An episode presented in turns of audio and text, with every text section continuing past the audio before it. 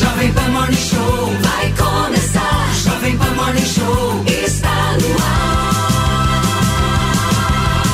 Jovem Pan Morning Show.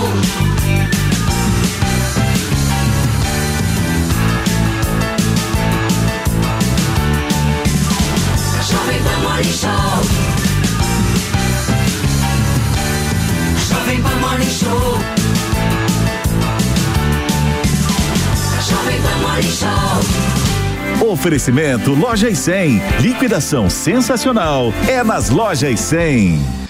Ótima sexta-feira para você, minha excelência. Pedindo licença para entrar na sua casa, no seu carro agora. Olha, o programa hoje está prometendo e tem a história envolvendo a Polícia Federal, porque a própria PF afirmou que integrantes da atual cúpula da Agência Brasileira de Inteligência, a ABIN, dificultaram a investigação de espionagens aqui no Brasil durante o governo anterior e que teria sido utilizada para monitorar a promotora responsável pela investigação do assassinato da vereadora do Rio de Janeiro, Marielle Franco. O Bruno Pinheiro vai trazer esse assunto para a gente daqui a pouquinho com informações que você não viu ainda em lugar nenhum. E olha, tem uma história maluca em relação à herança do Zagalo, gente. Ele teria feito em vida uma doação em cartório no qual descreve ser de sua própria vontade destinar todos os bens dele para o filho mais velho. Mas será que pode isso? Para isso, a gente está chamando um especialista aqui em direito para conversar com a gente sobre essa história. E tem indicação de filme também para você colocar na sua lista neste final de semana. Um alerta sobre os dispositivos anticoncepcionais que estão na moda, os famosos chips. E a história também da mulher que colocou o hipoante e ele foi parar no pulmão. Um médico, aliás, um implante. Estava escrito impoante, mas a gente adapta, certo, meu querido amigo? Olha só, um médico vai conversar sobre essa história do implante e vai conversar com a gente, um especialista, e vai explicar pra gente absolutamente tudo sobre isso. E esta sexta-feira já estamos entrando aí em carnaval, em ritmo de carnaval, e é por isso que a gente vai receber aqui a musa do carnaval da Vai Vai. Estará conosco aqui no nosso bloco Ninguém Me Engana. Nós temos hoje os mestres Mano Ferreira, Felipe Monteiro e as rainhas Luciana Lepomuceno e Júlia Luci. Você gostou do implante? Errado no TP, ô Felipe Monteiro? Eu, eu adorei. Gostei de você também conseguir mudar rapidinho. Aqui a gente samba, querido. Quem sabe faz ao vivo. É samba no Na pé, hora ali, ó. Olha só, vamos começar o programa hoje falando um pouquinho das investigações da Polícia Federal, gente, porque a polêmica está instaurada e a PF está investigando o uso de um software espião que está mostrando que a ABIN montou um esquema paralelo para monitorar os desafetos do ex-presidente Jair Bolsonaro. Essa operação realizou buscas e apreensões em vários endereços, ligados inclusive ao- aos investigados no esquema. Entre eles, o próprio deputado Alexandre Ramagem, ex-diretor da Agência Brasileira de Inteligência. Eu quero entender um pouco o que, que vocês estão achando aí de tudo que aconteceu ontem, porque são acusações, obviamente, que estão sendo investigadas, mas é algo muito sério em relação à democracia, né, Mano Ferreira? Muito sério, Paulinho. Bom dia, bom dia a todos os nossos ouvintes. Olha, a gente está falando sobre o uso da máquina do Estado, o possível uso da máquina do Estado para é, a perseguição política de adversários ou para é, o simples interesse do poderoso de plantão ser contemplado de forma ilegal através do uso da máquina já é um absurdo. E no Brasil, com o nosso patrimonialismo, a gente parece que tem uma tendência muito grande a naturalizar esse uso da máquina pública como se fosse o quintal da casa do poderoso de plantão. E isso é um absurdo, que fala sobre a qualidade das nossas instituições e que também significa um desequilíbrio absurdo do jogo político. Veja só, entre as questões que estão sendo apuradas, há uma é, espionagem do então presidente da Câmara dos Deputados, Rodrigo Maia. Imagine então se ficar espionando e tentando encontrar alguma informação para achacar o presidente de um outro poder virar uma ferramenta de negociação política. Isso é um absurdo. Se fala de uma possível tentativa de vincular autoridades e ministros do Supremo Tribunal Federal ao crime organizado de forma enviesada e onde não se encontrou nenhum indício, né? ou teríamos acesso. Ou seja, são acusações gravíssimas que falam de um uso antidemocrático do Estado brasileiro e que, evidentemente, precisa ser devidamente apurado para que os responsáveis por cada etapa aí desse crime sejam devidamente responsabilizados. Ô, Mano, só antes de passar a palavra aqui para nossa turma, a Polícia Federal também apontou que a BIM teria sido utilizada para monitorar a promotora responsável pela investigação do assassinato da vereadora Marielle Franco, do Rio de Janeiro. Quem tem mais informações é o nosso Bruno Pinheiro, que vai nos contar um pouco da dificuldade aí que rolou no passado em relação a isso, né, Bruno? Bem-vindo. Ô Paulo, exatamente. Ela ficou acompanhando este caso até em 2021. A você um ótimo dia, excelente final de semana a quem nos acompanha. E aí ela acabou sendo removida, mas ela era a coordenadora da Força Tarefa que investiga este caso, que está chegando numa reta final, aparentemente, de acordo com o ministro da Justiça, ministro Flávio Dino. Acontece que a investigação, então, encontrou informações, relatórios sobre quem também estava no caso, que é justamente essa coordenadora da Força Tarefa. De acordo com a Polícia Federal e também esta decisão do ministro Alexandre de Moraes, as informações, esse relatório, a identidade visual era muito semelhante aos outros relatórios que também estavam analisando, espionando o ministro Gilmar Mendes e também o ministro Alexandre de Moraes. Essas informações eram muito semelhantes, ou seja, que foi retirado esse relatório que foi feito através desse sistema de inteligência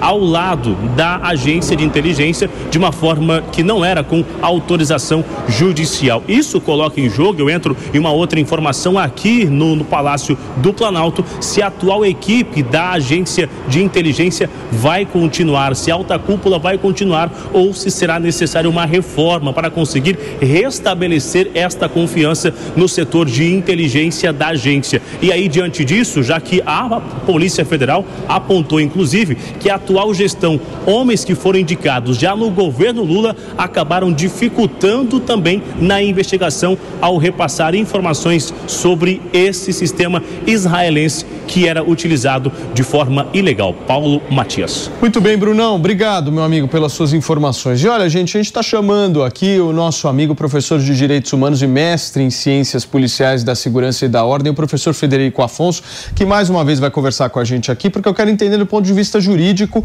como é que procede esse tipo de investigação. Frederico, bem-vindo. Paulo, bom dia, bom dia a todos aí no estúdio e a Júlia remotamente. Bom, vamos por partes, né? Quando você fala de uma agência de inteligência, ela já funciona, vamos falar no Brasil, é sempre de forma compartimentada, né? É, nem todos os setores conversam entre si por uma questão de segurança da informação.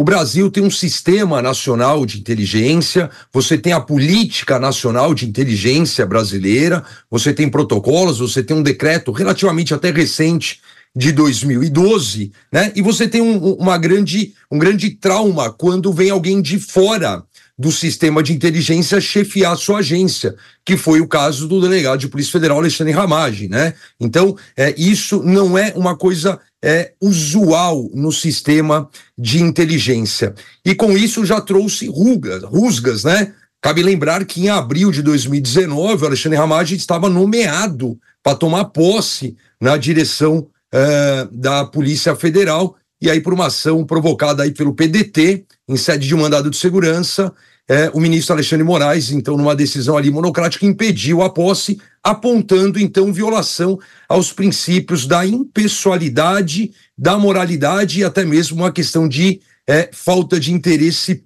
público, né? Então, isso já acaba maculando o, o momento atual. Outra questão que deve ser falada, que não pode jogar a ABIN no poço, no fundo do lixo, né? Qualquer protocolo realizado fora dos moldes previstos é um, desvio de finalidade, é um ato pessoal e você não pode macular toda a agência e todos os analistas de inteligência nesse sentido. Está em investigação, né? Precisa saber qual é o rastreamento possível, qual o monitoramento possível de você enxergar este equipamento israelense, mas você pegar simplesmente a agência e jogá-la ali é, no fundo do poço por um possível desvio de conduta é muito ruim. Quando você fala em investigar uma questão de inteligência, né? Já é algo extremamente delicado, porque vou fazer aqui até um trocadilho. Me parece que ela não foi tão inteligente assim ao se deixar é, ser descoberta numa questão de uma violação do seu próprio protocolo, né? Eu gosto sempre de lembrar, sempre falo isso principalmente nos cursos, nas aulas, do caso famoso em São Paulo, no bairro da aclimação da escola base, né? Apontou-se de um lado, explodiu a escola, os seus proprietários e meses após descobriram que não era bem assim. Quando envolve questões de inteligência, todo cuidado é pouco, então é o oba-oba, é o momento. Nós temos o Alexandre Ramage hoje como pré-candidato pelo PL à Prefeitura do Rio de Janeiro, então você tem ali é, uma ponta política, não adianta falar que não tem, que não tem, você tem é, muitos analisando que é um extermínio é, de qualquer movimento por parte da política, do, da, vamos chamar assim, do lado direito, né? Da direita é, nesse sentido, mas a investigação ela continua. Você está investigando um próprio delegado da Polícia Federal de carreira desde 2005, então toda a cautela é pouco, porque não importa onde vá chegar, vai ter feridos, com certeza. Sem dúvida. Lu, bem-vinda mais uma vez aqui. Como é que você viu todo esse processo? Porque, na realidade, ontem o que aconteceu foi uma bomba, né? É uma bomba. É uma bomba na ala mais bolsonarista, é uma bomba no Congresso Nacional, uma bomba no Supremo Tribunal Federal. Eu quero saber o que, que vai sair disso tudo. Bom dia, Paulinho. Bom dia aqui para nossa audiência. Paulinho, eu vou falar aqui, República da Arapongagem. É isso que nós estamos verificando, completando a fala do professor que nós acabamos de ouvir, ele abordou que a BIM não pode ser acusada como um todo, mas com certeza Ramage não atuou sozinho. Ele teve ali o auxílio de alguns servidores, servidores públicos que atuaram, inclusive estão dificultando essas investigações. E aí torna potencializado o fato porque o Mano já falou aqui, é o uso da máquina pública em benefício próprio. Vou fazer uma analogia. O síndico do seu prédio que você paga lá mensalmente o condomínio pode alterar a câmera para te fiscalizar, para te vigiar? Não pode.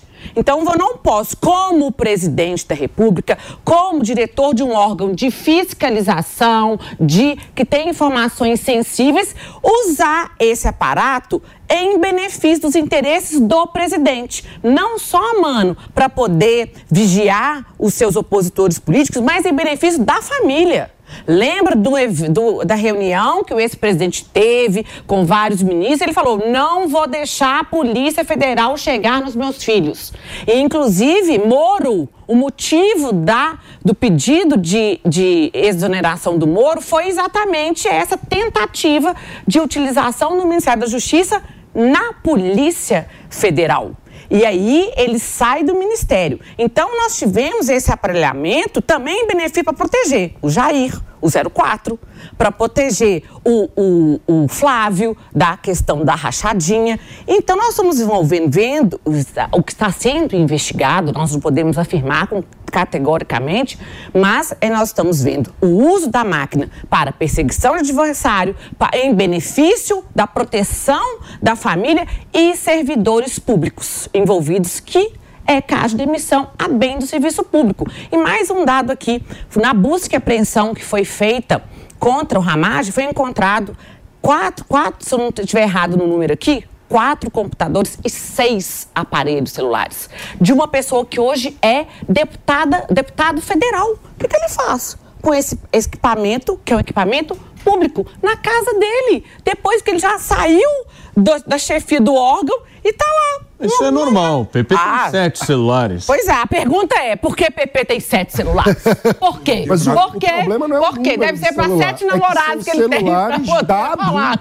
É um computador da BIM e um celular da BIM. É o que, é, que, é, mano? O problema não é o número de aparelhos, é que há entre os aparelhos aparelhos cuja propriedade Isso, é da BIM, da agência Exatamente, é patrimônio público e está na casa dele e ele hoje é deputado.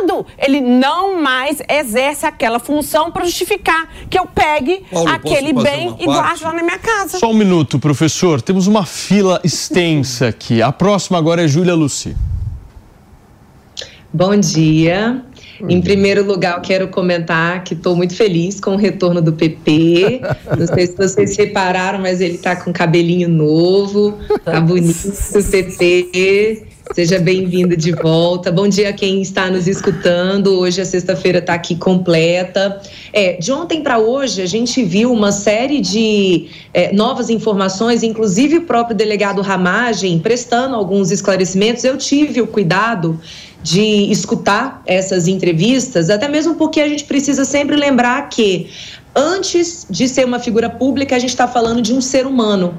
Então a gente precisa sempre tomar muito cuidado com a integridade das pessoas, a gente precisa ter respeito com a trajetória delas, porque se a gente é, é pego pelas paixões e, e, se posiciona sem muito critério, a gente muitas vezes acaba sendo injusti, injusto e uma palavra depois de lançada a gente não consegue retomar mais. Então, também fazendo algumas análises, a gente observa que existe uma pessoa, um servidor da BIM, e eu posso falar o nome dele porque o nome dele está divulgado em diversas reportagens, que é o Paulo Maurício. Esse servidor foi afastado no ano passado por uma decisão do ministro Alexandre de Moraes que estava dentro de uma investigação da possibilidade de esse servidor estar usando esse sistema para monitorar ilegalmente o próprio presidente Bolsonaro. E, curiosamente, esse servidor foi afastado em 2008, também envolvido na, na, na Operação Satyagraha, que depois constatou-se que alguns grampos ilegais foram, sim, colocados pela BIM. Esse servidor, em 2008, já havia sido afastado, voltou para a BIM, já na gestão de Temer, e depois, ao que consta, foi afastado pelo próprio Ramagem também. Então, gente, o que nós, o que nós podemos falar com tranquilidade aqui, porque a Jovem Pan tem é, ouvintes extremamente qualificados que gostam de fatos, tá? Esse sistema, o First Mile, ele foi adquirido não na gestão do presidente Bolsonaro, ele passou por todas as etapas de uma compra pública, então ele é um sistema lícito de ser usado.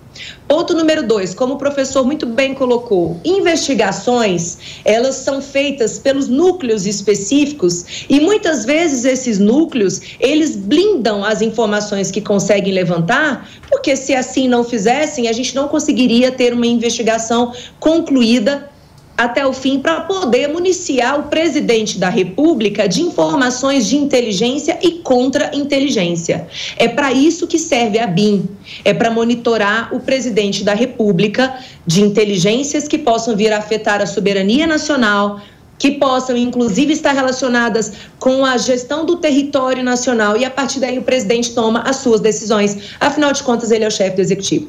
Então, eu espero que tudo seja esclarecido. Ao que me parece, ninguém está se furtando de prestar os esclarecimentos. Essa própria questão mesmo dos aparelhos que foram encontrados na casa do delegado Ramagem, ele disse que esses aparelhos não estavam sendo usados, simplesmente haviam sido esquecidos. É um erro, é. Agora, erro mesmo estará se estaria se esses aparelhos estivessem sendo usados. Então, eu acho que vem no momento importante essa operação, no momento que inclusive é, traz esclarecimentos necessários às pessoas que vão participar de um processo eleitoral esse ano, mas a gente precisa ter bastante critério para pontuar, para fazer as nossas análises, mas principalmente, além de a gente condenar o uso da máquina pública para interesses privados, como muito bem o Mano colocou, a gente também precisa saber que ninguém está sob a lei e que ninguém está não passível de ser investigado.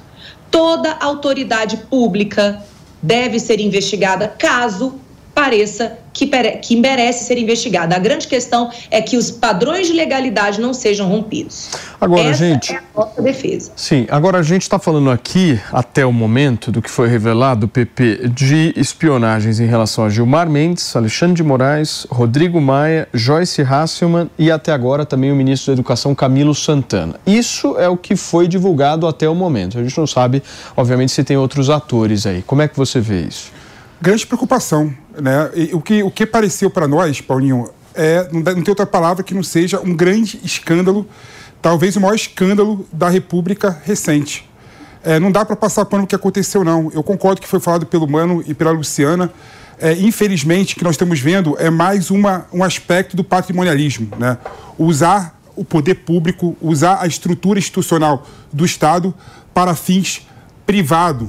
Isso é lamentável e isso tem que ser rechaçado por qualquer pessoa. É bom lembrar, Julinha, um ponto importante. A nossa Constituição fala que qualquer tipo de investigação que use a rede celular tem que ter a autorização do Poder Judiciário. Não teve essa autorização não teve essa autorização, o que torna essa medida ilegal, inconstitucional e arbitrária. Então não tem esse negócio que a BIM tem o poder ilimitado de investigar as pessoas e alimentar o poder executivo. Não, não, Ninguém não tem. Não tem, não tem. Ela necessita, sim, de autorização judicial que não teve. Então, o que nós estamos é, vivenciando é um simples caso de arapongagem de espionagem para fins privados. E é bom lembrar que essa utilização da estrutura do Estado foi feita para três é, fins. Né? É, aí que está o problema. A, a Polícia Federal agora está investigando a finalidade de, dessa arbitrariedade da BIM. Primeiro, blindar a família do Bolsonaro, né? dando subsídio para o Flávio Bolsonaro na ação sobre rachadinha se defender. E ao que consta, ele recebeu um relatório informal da BIM que foi utilizado na defesa dele, ajudar o Jair Renan, o 04, sobre a acusação de tráfico de influência. Esse é o primeiro motivo. O segundo motivo é investigar os inimigos políticos, ou seja, completamente absurdo numa democracia a gente concordar que pode ser utilizado é, instituições públicas para alimentar o presidente da República, no caso de monitorar os inimigos políticos e, na minha opinião, o mais grave, né, criar fake news em relação aos ministros do Supremo Tribunal Federal. É bom lembrar que aquelas notícias que falavam que o Gilmar Mendes e o Alexandre de Moraes tinham relação com o PCC foi alimentada pela BIM. Foi alimentada informalmente pela BIM. É, ou seja, Quando? uma arbitrariedade atrás de arbitrariedade. Isso é um absurdo. Isso tem que ser rechaçado. Oi, Julinha. Peraí, quando que a BIM falou alguma coisa? Quando que houve algum relatório da BIM falando isso? Eu não vi, cadê? Tá escrito isso na decisão do, do, do Alexandre de Moraes. Tá escrito isso na do Alexandre de Moraes. É só você pegar. Coisa? Eu compartilho com você, Julinha, se quiser. Cadê? Quando é, quando é que esse tipo Impressionante. Não dá, Julinha, não dá pra passar pano. Não dá para passar não, pano. Não, tá passando pano. Aqui, pelo contrário, o que eu falei foi que, infelizmente, já houve sim a constatação de que em alguns momentos na ABIN houve a implantação de escutas ilegais. Eu, inclusive, eu falei que isso aconteceu em 2008, com o presidente Lula, Quando... que afastou esse servidor dentro da Operação Satyagraha. Então, infelizmente, quando há. Esquece essa... Lula, esquece Lula, Júlia. Deixa, deixa o Lula para trás. Vamos falar do Bolsonaro. Não esquecer, porque a gente está falando de república. Nós vamos, temos vamos falar... que falar que, infelizmente, o uso indevido das instituições da Vamos lá, por partes aqui. Professor, você tinha me pedido antes. Vamos lá.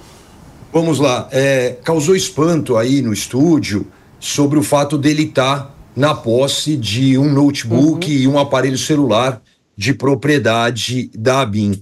Quando você sai de um cargo e vai para o outro, vou pegar aqui um exemplo até de imóvel, né? Você é, sai de deputado federal e vai ser senador, você troca. Às vezes a pessoa fica ocupando o imóvel funcional durante meses. Não há uma, uma troca imediata, né? Deveria até ter, mas a administração pública não é assim. Olha, eu estou agora saindo da BIM aqui, eu tenho este material de carga, né? O fato de estar na casa dele é material de uso. Um ano depois. Não quer dizer que um ano depois. Servidor da prefeitura, eu sou, eu saio, eu sou servidora municipal da prefeitura aqui de São Paulo. Eu saio da minha, do exercício do meu cargo, da minha função, resolvo pegar o computador, um notebook que pertence ao poder público, levo para minha casa e simplesmente eu esqueço por um ano que aquele computador não é meu, é da prefeitura e por isso eu posso ficar lá usando, ou mesmo, como a Julinha falou, sem usar, só enfeitando a minha casa. Por favor, qual a lição que a gente quer dar para o cidadão e para a cidadã? Que o patrimônio público, ele esqueceu. É só uma nomenclatura. Que você pode se apropriar de bens que pertencem Não, ao povo, que é o isso. povo que paga o computador que está lá, é o povo que paga o celular que está lá, que está na casa da pessoa enfeitando. Já que ela não usa, está enfeitando lá. Mo- a- a- a- aparelho, aparelho de decoração. Aparalho não. É, é igual, é tá erro igual o- de TP. É, tá igual o TP. Por Mas favor. tem, tem um ponto Nossa! adicional que aumenta a, a gravidade da situação, que provavelmente aparelhos da ABIN têm acesso, podem ter acesso a sistemas de informação que são próprios da agência. Então é preciso investigar se o fato desses aparelhos terem estado na posse dele propiciaram a ele algum tipo de acesso indevido a sistemas que são Exatamente. da agência. Que aí é um Exata- absurdo, a gente está falando de uma agência de inteligência Sim. que a, a informação Manu, vaza. Não, é isso mesmo. O ponto que o Mano trouxe, ele é perfeito, mesmo porque a gente consegue saber quando os aparelhos são usados, né? A última vez que um celular foi ligado, enfim. E eu entendo a, a Luciana eh, com esse questionamento dela e ela está corretíssima mesmo, né?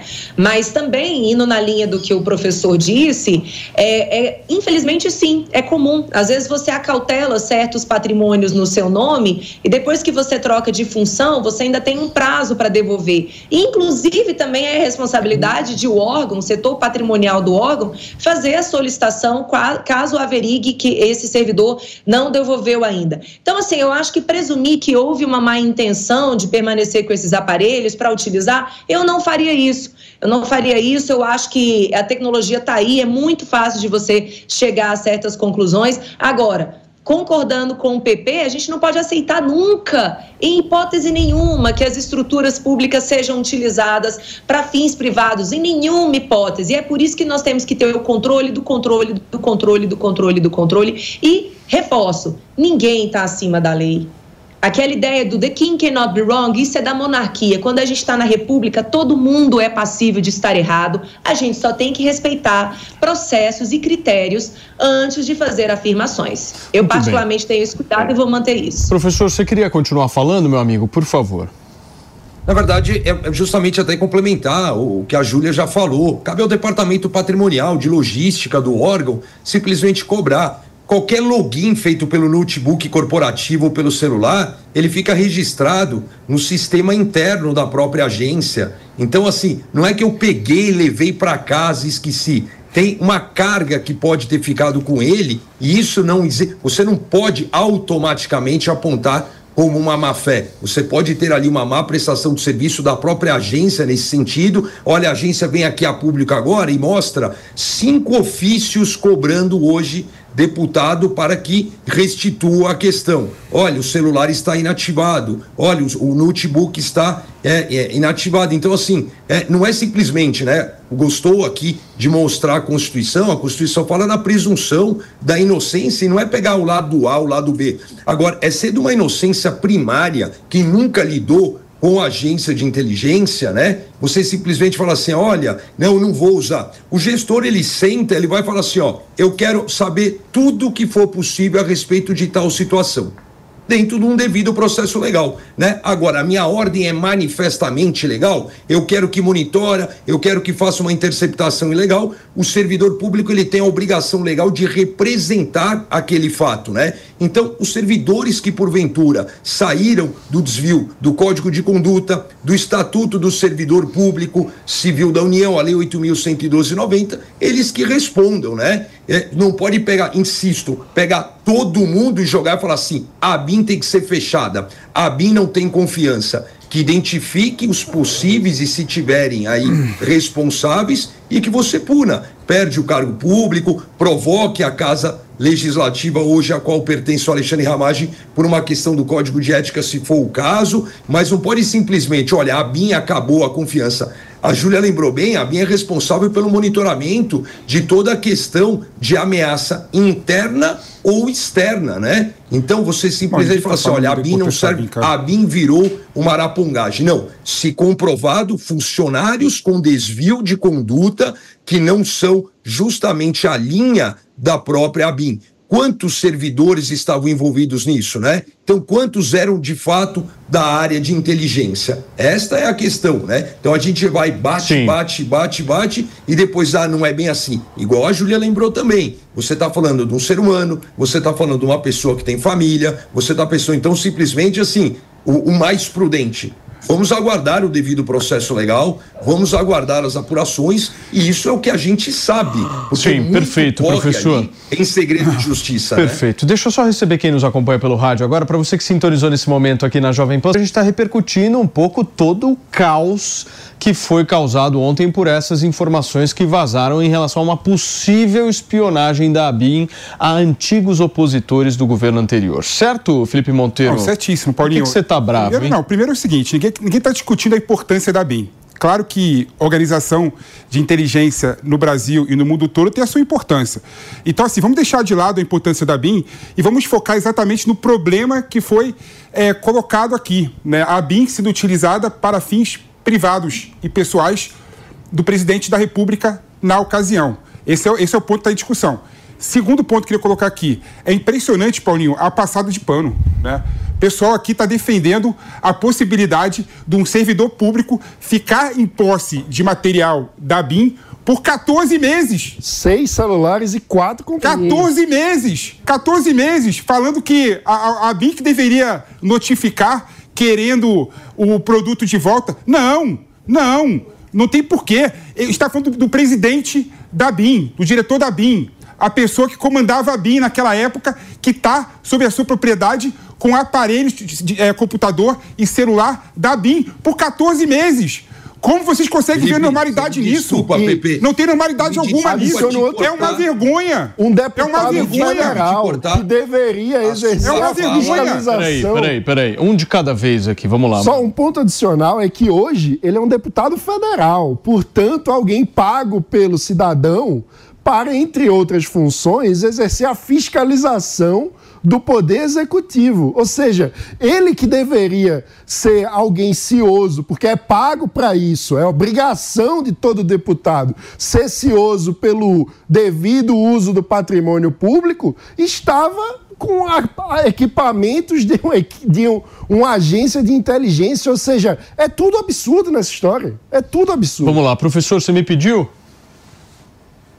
Na verdade, Paulo, é o seguinte: a fala do PP passa ao largo da realidade da administração pública, né? Nossa. Fala-se assim: olha, 14 meses. Mas isso é tão comum na Não, administração é comum pública aonde? brasileira. É comum aonde? Eu já fui chefe comum de gabinete de ministro. Já fui chefe de gabinete de ministro. Já fui diretor de seguradora. Comigo isso não é normal, não. Comigo isso é normal, não. Desculpa. Você está você tá normalizando o absurdo. Professor, posso... Professor, Normal. Peraí, peraí. Segue normas. Peraí. Normal é o que segue normas. Eu disse que isso é usual. Essa devolução de equipamentos, principalmente quando você se mantém no poder público, essa devolução de equipamentos, ela não é automática. Ela demora, sim, você não sabe qual é a carga de outras coisas. Você pode ter veículo oficial, casa oficial, o notebook é de uso, então fica consigo. É ilegal, ter claro. É ilegal. Então você tem uma demora. Se 14 meses foi muito, eu só estou dizendo o seguinte: isso não é de um dia para o outro, de uma exoneração e de uma posse. Há um hiato temporal, sim, de uma forma muito usual mesmo. Perfeito. Vamos lá. Agora, Lu, cabe só- quem é o detentor do patrimônio? É a Deixa, eu- deixa eu só pedir para vocês ela- enxugarem um assim, pouquinho o comentário para todo Não, mundo que- poder o que- falar. O que o professor está falando Vamos é o lá. seguinte, só para terminar. O, o servidor o público que deixar de ser Peraí, servidor. peraí, peraí, peraí. Existe. Espera só um minuto. O servidor Calma. público que deixar de ser servidor pode ficar à vontade com o equipamento público Vamos lá. até a administração pública reivindicar de volta. Vamos lá, Luciana, é um absurdo em a seguida a. Júlia. Vamos lá. Ô, Professor, fica parecendo que nós aqui no sofá estamos tratando a BIM como se fosse a Geni do Chico Buarque, jogando pedra na BIM. Nós não estamos jogando pedra na BIM e nem estamos descredibilizando o órgão de fiscalização. Nós estamos aqui comentando sobre as condutas que estão sendo apuradas e objeto da investigação. E digo mais, não podemos, professor, naturalizar esse tipo de comportamento. Por isso que a corrupção no Brasil ela é endêmica. porque se passa a ter como natural a pessoa usar o patrimônio público em benefício Vamos particular. lá. Ju, por favor. Sabe o que, que é complicado? Eu acho que é complicado quando você comenta uma coisa e aí outra pessoa fala que você falou algo que você não falou. Eu, eu não sei nem como classificar essa atitude. Em momento nenhum, o professor disse que isso é normal e que isso tem que acontecer. O que o professor está trazendo é uma questão de prática da vida administrativa. Quem é servidor de longa data sabe disso. Agora, grave, grave será se for averiguado que o Ramagem, delegado Ramagem, utilizou esses aparelhos, tá? Agora, sobre a necessidade de o deputado federal fiscalizar o Poder Executivo, como o Mano falou, e ele está correto, eu vou fazer aqui uma, uma um pedido para quem está escutando a gente. Saiba, saiba, busque saber quais foram as denúncias que o deputado Ramagem acabou de fazer em relação ao Poder Executivo. Vocês verão que inerte ele não está no cumprimento do papel funcional dele. E quem aqui já foi político sabe que a cada denúncia que você apresenta, você vai tomar uma burdoada de um outro lado. Então é uma questão, é do jogo. Isso faz parte do jogo. Eu só acho que aqui mais do que comentar, a gente precisa levar informação de qualidade para as pessoas. E a gente precisa reforçar a necessidade de entender os princípios da nossa Constituição e os princípios dos, do processo legal. Então, aqui não dá para afirmar que ele permaneceu com os equipamentos porque queria utilizar, porque estava se beneficiando, mas porque isso é muito fácil de se, de se comprovar o contrário. Perfeito. E quero lembrar, Paulinho, só para Rapidinho, lembrar. Ju. Eu quero, neste momento, destacar a atuação do ministro Alexandre de Moraes no ano passado, quando determinou o afastamento desse servidor que estava supostamente monitorando o próprio presidente Bolsonaro de forma ilegal. Então, o ministro Alexandre de Moraes acertou. Vejam, essa possibilidade de apropriação dos instrumentos do Estado para monitoramentos ilegais, infelizmente, ela aconteceu sempre. E se tiver comprovado que houve, mais uma vez, tem que ficar claro o nexo causal. Quem Sim. fez e quem mandou fazer. Vamos lá, mano, para fechar. Eu eu quero só lembrar que toda a névoa de desconfiança a respeito da atuação do Ramagem a serviço da família Bolsonaro começa a aparecer no debate público, é importante lembrar, com a denúncia do então ministro Sérgio Moro ao se demitir, dizendo que o interesse do então presidente Bolsonaro na Polícia Federal era de fazer um aparelhamento para fins particulares em proteção de sua própria família. Ou seja, o, a, a investigação, no fim das contas, que está em curso agora, não é uma invenção da esquerda, não é uma é, coisa que surgiu agora, é algo que quem acompanha atentamente o debate público sabe que era, no mínimo, uma possibilidade que estava no tabuleiro desde pelo menos o momento em que o então ministro Sérgio Moro sai do governo fazendo a denúncia. Muito bem, gente. São 10 horas e 38 minutos. Um clima bastante agradável na manhã da sexta-feira. Leve, né, Mano Ferreira? Como tem que ser, né, Pepe? Aliás, deixa eu agradecer aqui o nosso professor Federico Afonso, que participou mais uma vez aqui do Morning. Obrigado, viu, professor? Mais uma vez. Um abração. Obrigado, Paulo. Bom programa. Valeu. Gente, olha, eu quero saber o seguinte: se eu vou poder usar a minha sunga no final de semana, Paulinha. Sunga de crochê. Será possível? Não, e o- e o melhor é essa mudança da água pro vinho de assunto, né, gente? É que é assim. Olha isso, a gente, a gente trata o assunto sério e muda de sunga pra, pra de repente. Você acha assim. que eu te trouxe aqui por quê, meu amor? É leveza, sunga. harmonia e beleza.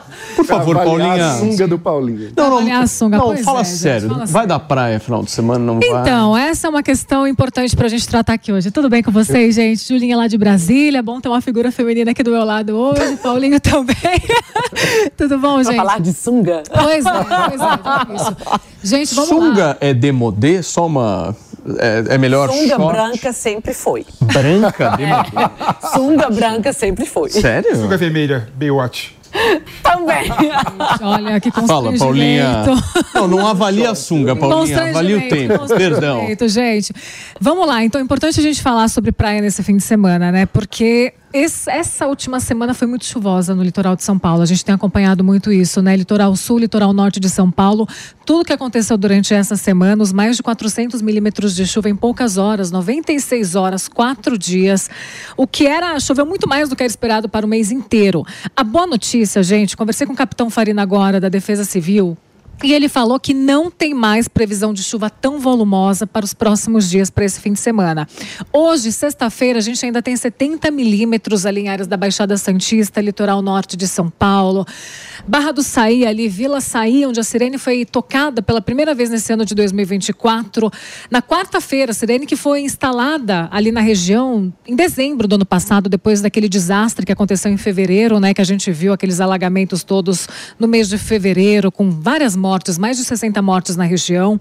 Então, o que, que acontece a partir de agora? A chuva diminui neste fim de semana, mas, Paulinho, o solo está muito úmido, muito É, né? molhado, muito encharcado. São várias vias interditadas ali. E frio, né, Paulo, aqui em São Paulo? Frio, a temperatura vai dar uma melhorada neste fim de semana, mas o problema são as vias interditadas. Rodovia Limo de Bertioga está interditada, Tamoios interditada também, vários pontos de interdições ali, caminho do litoral de São Paulo. Então, com risco para mais deslizamentos de terra, mais transtornos, mais desmoronamentos também, porque o solo está encharcado. E esse solo encharcado, com a chuva de hoje ainda, e mesmo que a chuva seja fraca neste fim de semana, a tendência é de mais transtornos, mesmo que a chuva não seja mais forte. Meu conselho e conselho da Defesa Civil: esse fim de semana não é um fim de semana bom para ir para o litoral. Não é. Por quê? A semana foi muito difícil por lá. O pessoal está juntando ainda tudo que aconteceu e tem risco para mais transtornos também, mesmo que essa chuva seja fraca. Agora, Campos do Jordão deve estar gostoso, né? Tá gostoso, verdade, tá mais gostoso. Capital Paulista também, todo o estado de São Paulo, aliás, é, tem predomínio de tempo um pouco mais firme a partir de hoje. Só o litoral de São Paulo que tem esse predomínio de tempo mais chuvoso mesmo para hoje. Sim. São Paulo, interior de São Paulo também, capital paulista, hoje fica parcialmente nublado, o sol aparece poucas vezes, bem tímido por aqui, aliás, mas a chuva também não tem mais aquela previsão de chuva forte, só chuva fraca. Essa condição também se mantém no Rio de Janeiro hoje. Chuva de fraca moderada intensidade. Mas, para a gente finalizar, gente, fim de semana a temperatura sobe, na próxima semana a mesma condição, temperaturas mais altas, e aí a gente vê o verão retornar por aqui. Muito bem. Paulinha, obrigado, meu amor. Tchau tua vocês, ajuda. gente. Tchauzinho. Em tchau. relação à quebra do clima, literalmente, né? Pois é, né? Você vê. Interessante. É o El Ninho que chegou. É o El no Ninho. É, é a Laninha. É. É o Lina, Laninha, Laninha. Laninha. Agora, significa que o PP não vai poder usar a sunga vermelha dele Bem ótimo. Tiozão Game já deve estar assistindo e preparando um meme. Com certeza. Esse prepara Sunga mesmo. Esse prepara. Gente, olha só, vamos para uma polêmica. Aliás, essa história é completamente maluca, hein? Vai dar desdobramentos isso, Mano Ferreira. Com menos de um mês do falecimento de um dos maiores ícones do futebol brasileiro, Mário Jorge Lobo Zagallo, os filhos, gente, dele entraram em uma verdadeira guerra pela herança do craque ex-técnico da seleção brasileira. Esse testamento foi aberto cinco dias após o falecimento do velho Lobo e antes mesmo até da missa de sétimo dia. Ao abrir, a família ficou em verdadeiro pé de guerra. A herança tem como destino um único beneficiário, um dos filhos do Zagallo, o Mário César, sem levar em consideração os outros três irmãos. O Zagallo teria feito em vida uma doação em cartório no qual descreve ser de sua, descrevia inclusive ser de sua própria vontade e destinar todos os bens a esse filho mais velho. Eu confesso para vocês que eu nunca vi isso na minha vida. Nunca Eu- vi, é a eu- primeira vez. Eu vi o que teria sido a motivação do Zagallo. Qual seria, E, mano? é, a esposa dele morreu ainda quando ele estava em vida, e aí houve uma discussão sobre a herança da esposa, que teria o desejo de deixá-la 100% para ele enquanto marido. E aí, dos quatro filhos, três entraram na justiça querendo parte da herança da mãe, enquanto o pai, Zagallo, ainda estava Que vivo. loucura, e aí cara. o Zagallo, com ressentimento, deixou, quis deixar toda a sua herança para o único filho que não foi brigar com ele na justiça pela herança da mãe. Agora, surgem várias dúvidas, gente, em relação aos direitos dos irmãos desse rapaz mais velho aí, desse homem que recebeu toda a herança do Zagallo. Para isso, o que que a nossa produção fez? Pegou o telefone e ligou para um especialista em direito de família, o Alexandre Rico, que já está conectado aqui para conversar com a gente, para ele explicar este verdadeiro caos familiar que foi instalado na família de um dos maiores ídolos depois do Pelé do futebol brasileiro, né? Alexandre, bem-vindo. Paulo, bom dia, tudo bem contigo? Muito grato aqui pela oportunidade, viu? Eu quero muito que você possa explicar para a gente quais os direitos que esses irmãos têm, enfim, como é que você acha que vai desenrolar essa história do ponto de vista jurídico. Olha, Paulo, muito importante aqui nós pontuarmos um seguinte cenário, né? Na nossa legislação, quando nós temos, eh, no caso do falecimento de uma pessoa, a existência de filhos, nós temos aqui os chamados herdeiros necessários. Então, a legislação ela separa uma parte do patrimônio, 50% desse patrimônio, obrigatoriamente, ele deve ser dividido entre os chamados herdeiros necessários. Quanto aos outros 50%, existe a possibilidade de uma pessoa fazer um testamento, que é o que nós estamos tratando aqui. Então, o Zagalo, o que, que ele fez? Ele fez um testamento, deixando 50% do seu patrimônio disponível para um dos filhos. O que significa que neste inventário nós não teremos uma divisão equânime entre filhos, né? 100% do patrimônio, quatro filhos, 25% para cada um. Como ele fez um testamento, ele já atribuiu 50% para um filho, os outros 50% serão divididos entre os quatro filhos. Então nós teremos o filho recebedor desse direito em testamento com uma cota maior de patrimônio. Então existe essa possibilidade. Qualquer pessoa pode deixar em um testamento 50% do seu patrimônio para alguém. Os outros 50%, quando existem herdeiros legítimos, que são os necessários, obrigatoriamente existe essa reserva legal. Então, qual é a porcentagem que ele está deixando, mano, para esse filho? É, ele deixou 100% do que ele poderia 100%. deixar, né? Que Ou aí... seja, ele praticou uma irregularidade. É isso que você está dizendo, doutor? Só para entender. Não, não. Na verdade, assim, ele tem 100% de patrimônio, 50% obrigatoriamente tem que ser salvaguardado para os herdeiros. Os outros 50% desse patrimônio, ele pode testamentar para quem ele quiser. Então ele deixa 50% para um filho, os outros 50 serão divididos entre os filhos, inclusive este. Então este filho terá uma cota maior, se não me engano, 62,5%, alguma coisa assim. Então, tá? mas sobre, é, sobre é esse 50% que você explicou para a gente agora, então ele teria direito, ele poderia receber essa quantidade. Sim, exatamente. É, é um livre-arbítrio do, do Zagalo, é isso que você está dizendo, é a escolha do Zagalo. Exatamente. Sim. Exatamente. Preenchida a forma legal, tudo dentro da legalidade, não há absolutamente nenhuma irregularidade. Entendi. Você sem dúvidas? Eu, é, eu tenho sobre o, o fato anterior, né? Ah. Ou seja, sobre quando morreu a mulher do Zagalo. É, como é esse caso? Porque aí era um casal que provavelmente constituiu patrimônio em conjunto, tem os filhos e tem o, o marido que continua vivo, né? Então, como que, que é nesse caso? Porque aparentemente o ressentimento do Zagalo veio pela postura dos filhos no momento da, da divisão da herança da esposa do Zagalo. Perfeito. Aqui nós falamos da questão do testamento em relação a filhos. Esse 50% que nós podemos testamentar para quem nós quisermos, né, que não há uma reserva legal, ele pode ser testamentado também entre cônjuges. Aliás, é muito comum. Então, falece uma esposa ou falece o marido, um cônjuge, para salvaguardar é, a questão patrimonial do outro, a subsistência, pensando sempre que as pessoas somam esforços para a construção patrimonial, muito comum que no falecimento de um dos cônjuges ele deixe um testamento de 50% para o outro, o que vai significar que dos 100%, 50% se atribui para aquele cônjuge e o restante é dividido entre os herdeiros. Lembrando ainda a figura do chamado meeiro, né? Então, dependendo do regime de casamento, quando falece um dos cônjuges, o outro ele já é meeiro daquele patrimônio. Aí a cota de 50% ela passa a ser dividida. Nesse caso aqui, a discussão que existe é que os filhos discutem uma legitimidade, discutem a regularidade do inventário anterior no que diz respeito ao testamento deixado pela mãe. Porque, muito embora o testamento, sendo legítimo, manifestação de vontade das partes, ele passa por um processo de abertura, de validação e de registro. E nesses casos, herdeiros que se sentem prejudicados, e claro que com devidos fundamentos, cada caso com as suas especificidades, podem ser discutidos judicialmente. Então, a mágoa do Zagalo, pelo que nós vemos nas, nas diversas reportagens, trata justamente dessa questão dos filhos se insurgirem contra a manifestação de vontade da falecida esposa. Sem dúvida. Lu, você pediu? Exatamente. Eu queria complementar a fala do doutor Alexandre que a mágoa ela não é motivação para você deixar uma herança fora do que diz a lei.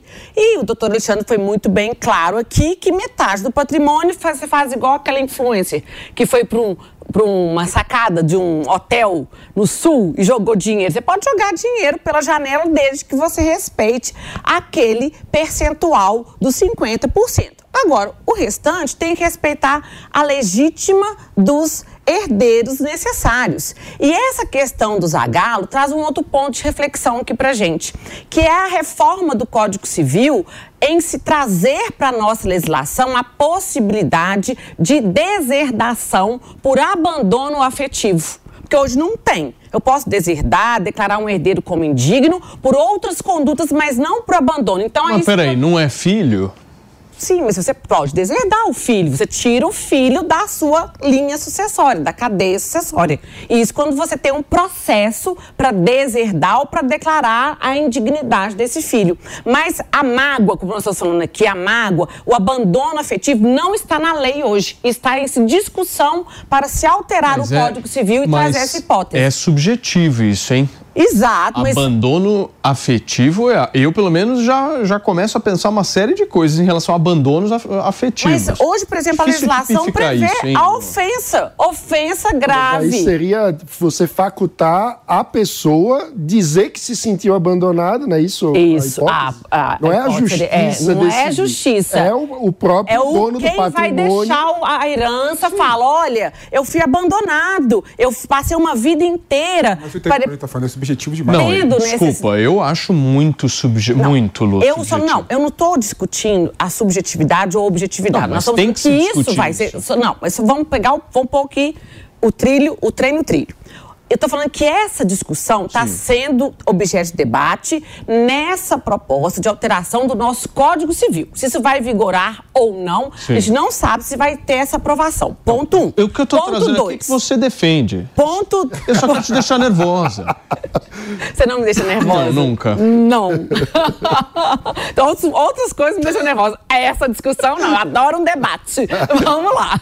E o segundo ponto. Realmente tem circunstâncias que a gente chama no direito de cláusulas abertas. Cláusulas abertas, igual o conceito antigo, mulher honesta. O conceito de ser honesto É. ou não Que que é, é? mulher. É uma, são cláusulas abertas que você demanda a interpretação do que, que quer dizer a lei e isso dificulta o trabalho do intérprete, dificulta o trabalho do juiz. Na hora que você fala, eu fui abandonado, o conceito de abandono, ele é personalíssimo. Mas Isso é, isso é impressionante. Daria para você usar esse conceito, por exemplo, para fraudar a lei. O PP. Isso, esse é o meu ponto. É, esse- você tá é essa que entendendo é- o que tô essa que é a questão. O Zagallo, por PP, exemplo, poderia como falar é assim, bom. fui abandonado é, emocionalmente pelos meus outros filhos, vou dar tudo para Isso que eu tô Sim. falando. Aí você Sim. frauda a lei. Então eu não sei se é um conceito bom, não. Como é bom ter gente que entende o que a gente fala, né, viu, mano? Não, você Nada. acabou de dizer que eu não entendo. Não entendo nada. Eu não. Foi o PP que realizou a Ah, de colocar Denis, essa eu só discussão. estou colocando que está em discussão. E eu, Júlia Luci aplaudiu Luciana Nepomuceno, hein? Aplaudiu? Isso é estranho, hein? Primeiro, eu até queria saber, a Luciana é mineira? Eu sou, Julinha. Ela é o pão de queijo em pessoa. Eu sou. Eu sou de Patos de Minas, e você? Eu sou de VH. Ah, então. Que interessante. É bom, Tá duas bom. mineiras aqui, tá vendo? E começou agora a Mineirense. costura agora. Agora acabou, gente, vocês, vocês perderam. Agora eu juntei a, a bancada, bancada mineira a bancada mineira do pão de queijo. Mas posso Uai. falar um negócio? Você vai discordar muito da Júlia Luciana. Mas vocês vão se odiar, eu tenho certeza. Mentira, olha Ju, só. por favor. Paulinho e Julinha tá colocando aquele elemento da intriga, não vai na onda dele, não. não, vou não.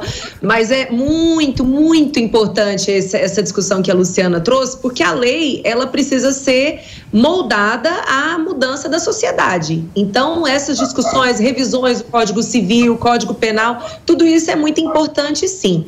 Lembrando que a herança é um patrimônio de uma pessoa que construiu esse patrimônio ao longo da vida e ela faleceu e esse patrimônio existe. Algumas pessoas, inclusive, defendem que esse patrimônio deveria ser repassado totalmente para o Estado. É o caso dos socialistas e dos comunistas. Então, é uma discussão muito importante, porque você tem a construção de uma vida inteira de trabalho, muitas vezes de renúncia, para você juntar aquele, é, aquele conjunto de bens ali e eu acho que a pessoa deveria ser totalmente livre para decidir para onde aqueles bens vão. Porque, de fato, tem muito filho que abandona pai mesmo, que não está nem aí para o pai idoso, que não presta assistência, que não se preocupa se ele está tendo acesso a, a, a cuidados hospitalares, a medicamento, a uma boa nutrição. Tem filho que maltrata pai. Infelizmente, a violência contra idoso no Brasil é uma dura realidade muito pouca discutida. Mas, ô Ju, Então, tem o inverso também, hein? Tem, o Tem inverso pai que abandona a filha. Aliás, deve ter muito mais. Preciso olhar esses dados, mas pai que abandona a filha é o que mais tem por aí. Com certeza, Paulinho. Mesmo, mesmo os, pais, homens, principalmente, né? eu- Abandona muito os filhos, mas é por isso que entra o Instituto também da Pensão Alimentícia, que se faz obrigatória e caso, em caso de descumprimento, o pai, inclusive, é preso, né? Mas uma coisa é você abandonar uma criança, um adolescente, que precisa necessariamente daquele adulto para se manter. pra- vivo, sobreviver. Outra coisa, e sim, muito mais subjetiva, é o abandono do idoso, que envolve também o abandono afetivo. E por isso mesmo é que tem que ser uma questão individual. Se a pessoa se sentiu abandonada, sinceramente, não tem como o juiz entrar nessa seara e, e discutir. Ah, não, mas não, não foi bem assim, porque você visitou, o, o, o seu filho te visitou uma vez Gente, por tem mês. tantas Não tem questões. como. Ô, É Ju, eu, eu acho, eu acho, eu entendo o que você está dizendo. Eu só, o meu receio, Lu, quando eu questionei você, é de abrir a porteira. Claro. Esse é o meu receio, entendeu? Porque aí você vai criar uma permissibilidade para um pai que não seja um pai adequado, correto, que não está nem aí pro seu filho, que literalmente abandonou o seu filho, dele fazer o que ele quiser. Não, e- e- eu, eu realmente acho Abandonar isso em perigoso. vida e em morte. Em Não, e é- vida, em é- morte. assim, Paulinho, e, e é um caso, por exemplo, que Eu acho gera bem uma perigoso. possibilidade de você fraudar a lei. É. né? Eu penso em várias possibilidades na minha cabeça, se utilizando desse instituto da- do abandono é, afetivo, para você é, de driblar a lei. Um caso que vem na minha cabeça, por exemplo, vou até, vou até dar um exemplo para não reproduzir o machismo. Por exemplo, uma mulher casa com um homem interesseiro. Aí o homem interesseiro convence a mulher, por exemplo, a, a, a declarar o abandono afetivo, né? Dos filhos, botar tudo dos ele. filhos, e põe tudo pra ele, por exemplo. Sim. É, ou seja, é, é, é, dá margens a várias interpretações absurdas e equivocadas. Sim, o, o, o doutor, deixa eu só perguntar para o doutor Alexandre, pergunta- Pepe, se tem é, limite de idade para fazer esse tipo de testamento, doutor, ou em qualquer idade os pais podem fazer? Olha, ele pode fazer o testamento em qualquer idade, desde que preenchidos ali os requisitos legais do testamento. Muito importante as pessoas idosas, pessoas de maioridade, né? Que tem ali um comprovante médico de que a pessoa está com a plena faculdade cognitiva, que ela está realmente ciente daquilo que está fazendo.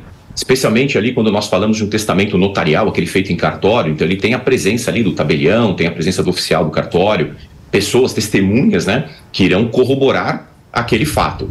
Mas a gente sempre pontua aqui uma situação relevante, né? Quanto mais idosa a pessoa, mais importante que esses requisitos eles sejam realmente preenchidos e que exista ali uma verificação das condições daquela pessoa, para que eh, haja uma maior segurança jurídica e que não existam discussões futuramente, né?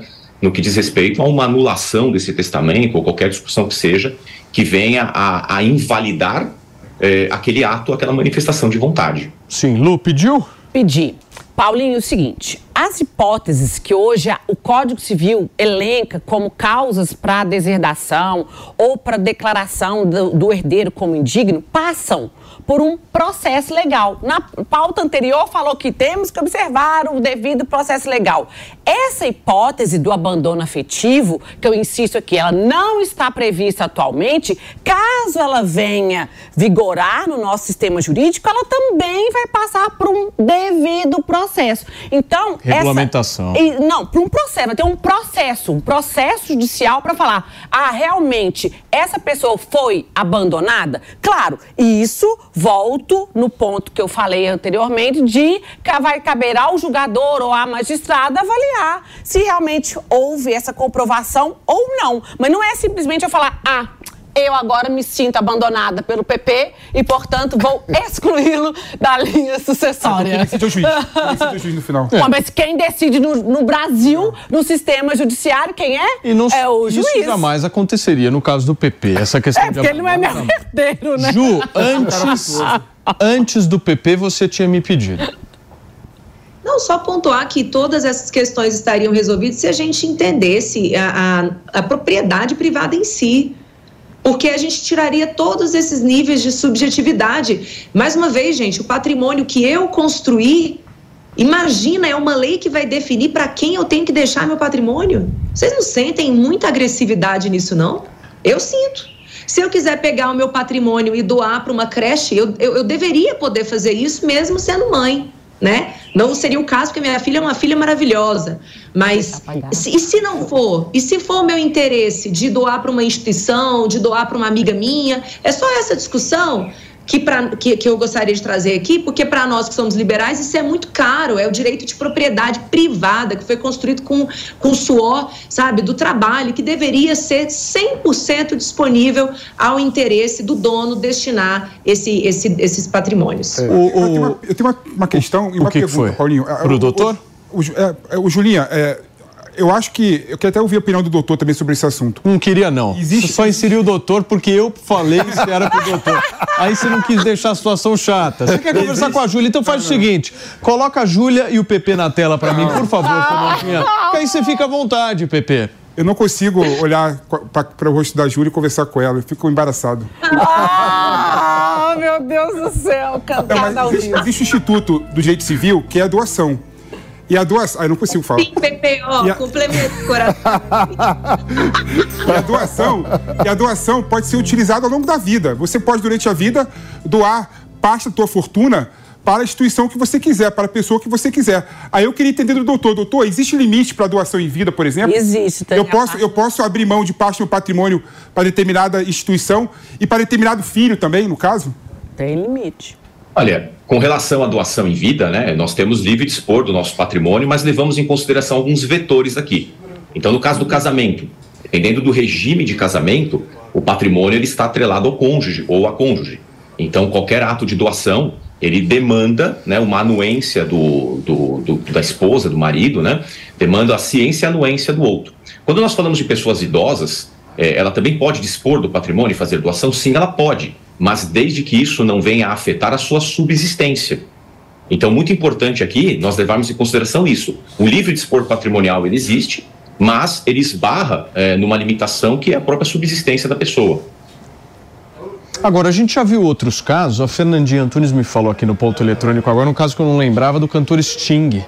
Porque o Sting, o que, que ele fez? Ele deu alguma coisa para os filhos, depois ele doou uma boa parcela do patrimônio dele para instituições de caridade. Isso aí está começando a rolar. Nos Estados Unidos é muito comum a criação de fundações familiares, né? Então, o cara cria uma fundação com o nome da família e coloca a a maior parte do seu patrimônio na fundação, que aí vai ter uma atividade perene, né? Isso, no caso dos milionários americanos, muitas vezes fazem isso. Então, nem tudo vai pro, pro filho. Agora, eu queria fazer uma pergunta, porque eu sei que no Brasil a gente tem, inclusive, é, um problema que afeta muitos imóveis, é que quando a- o proprietário morre, o imóvel fica na disputa judicial e muitas vezes aquilo se prolonga e o imóvel vai se deteriorando lá. Isso é até um problema urbanístico no Brasil.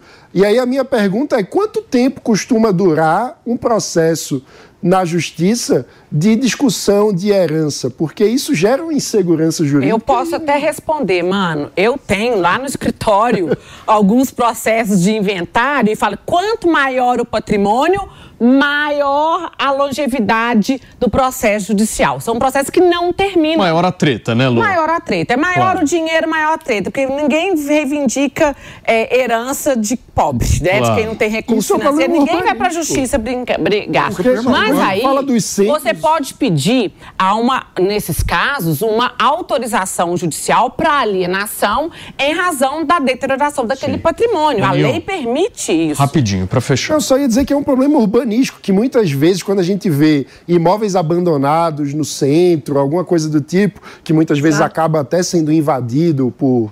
É, enfim. É, muitas vezes a origem do abandono daquele imóvel é uma disputa judicial que nenhum dos herdeiros pode, de fato, cuidar daquilo porque não tem um bem. definido. Doutor Alexandre Rico, muito obrigado, doutor, pela sua participação aqui no Morning Show desta sexta-feira. Um abração.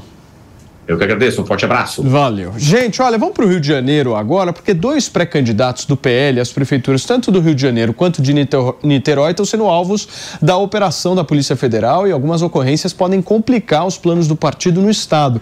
Quem está comigo para conversar sobre as repercussões e as consequências dessas operações lá e a situação de Alexandre Ramagem e Carlos Jordi é o nosso Fábio Peixoto. Fala, Fabião, bem-vindo. Olá, Paulo. Muito bom dia para você, bom dia a todos que nos acompanham. Pois é, falando primeiro a respeito do deputado federal Alexandre Ramagem, ele que foi alvo de uma operação da Polícia Federal na última quinta-feira. Inclusive, essa operação investiga se houve espionagem de forma ilegal através da ABIN, a Agência Brasileira eh, de Inteligência. Lembrando que o Ramagem foi diretor do órgão, chefiou o órgão no período em que Jair Bolsonaro era presidente do Brasil, mais precisamente em julho de 2019 a março de 2022. Houve então mandado de busca e apreensão não só na residência dele, como também no gabinete dele na Câmara dos Deputados em Brasília. Falando até a respeito sobre essa ação da Polícia Federal, o presidente do PL, o Valdemar Costa Neto, postou nas redes sociais que essa é uma perseguição contra a ramagem e que isso pode até de certa forma ajudá-lo a vencer a prefeitura aqui, a se candidatar à prefeitura do Rio de Janeiro. Ele também reforçou e cobrou um posicionamento do presidente do Congresso Nacional, Rodrigo Pacheco. Falando agora do Carlos Jordi. Carlos Jordi, que foi alvo também da Polícia Federal na última semana, mais precisamente no dia 18 de janeiro, através de mandados de busca e apreensão. Ele que foi alvo da 24ª fase da Operação Lesa Pátria e ele afirmou que não tem nenhuma ligação com atos extremistas. O Carlos Jordi, ele é pré-candidato à Prefeitura de Niterói e informou também que vai continuar brigando para se candidatar e, quem sabe, se tornar prefeito de Niterói. É, um levantamento foi feito, as pesquisas de Ibope, uma pesquisa feita de intenções de votos, tanto dos moradores do Rio de Janeiro quanto de Niterói, e, e os dois estão em segundo lugar nas intenções de voto, então, para as prefeituras de Niterói e Rio de Janeiro, brigando então para uma vaga no segundo turno. Então vamos ver né, quais são os próximos capítulos para saber se eles vão de fato se candidatar à prefeitura tanto do Rio quanto de Niterói e como vão ser essas eleições, mesmo com essas investigações da Polícia Federal. Paulo. Muito bem, Fabião. Obrigado, meu amigo, pelas suas informações direto do Rio de Janeiro, aí nos atualizando sobre esses dois personagens. Aí um é inclusive líder da oposição, que é o Carlos Jordi, o outro candidato do PL lá no Rio de Janeiro. Mano Ferreira, o que, que muda depois dessas operações, na sua opinião? Olha, a primeira coisa que me chama a atenção é como existe uma dinâmica na narrativa política dos grupos no Brasil, né? Porque um tempo atrás, é, um partido que tinha muita gente com problemas na justiça era o PT. Qual era a narrativa? Perseguição da justiça contra os candidatos do PT.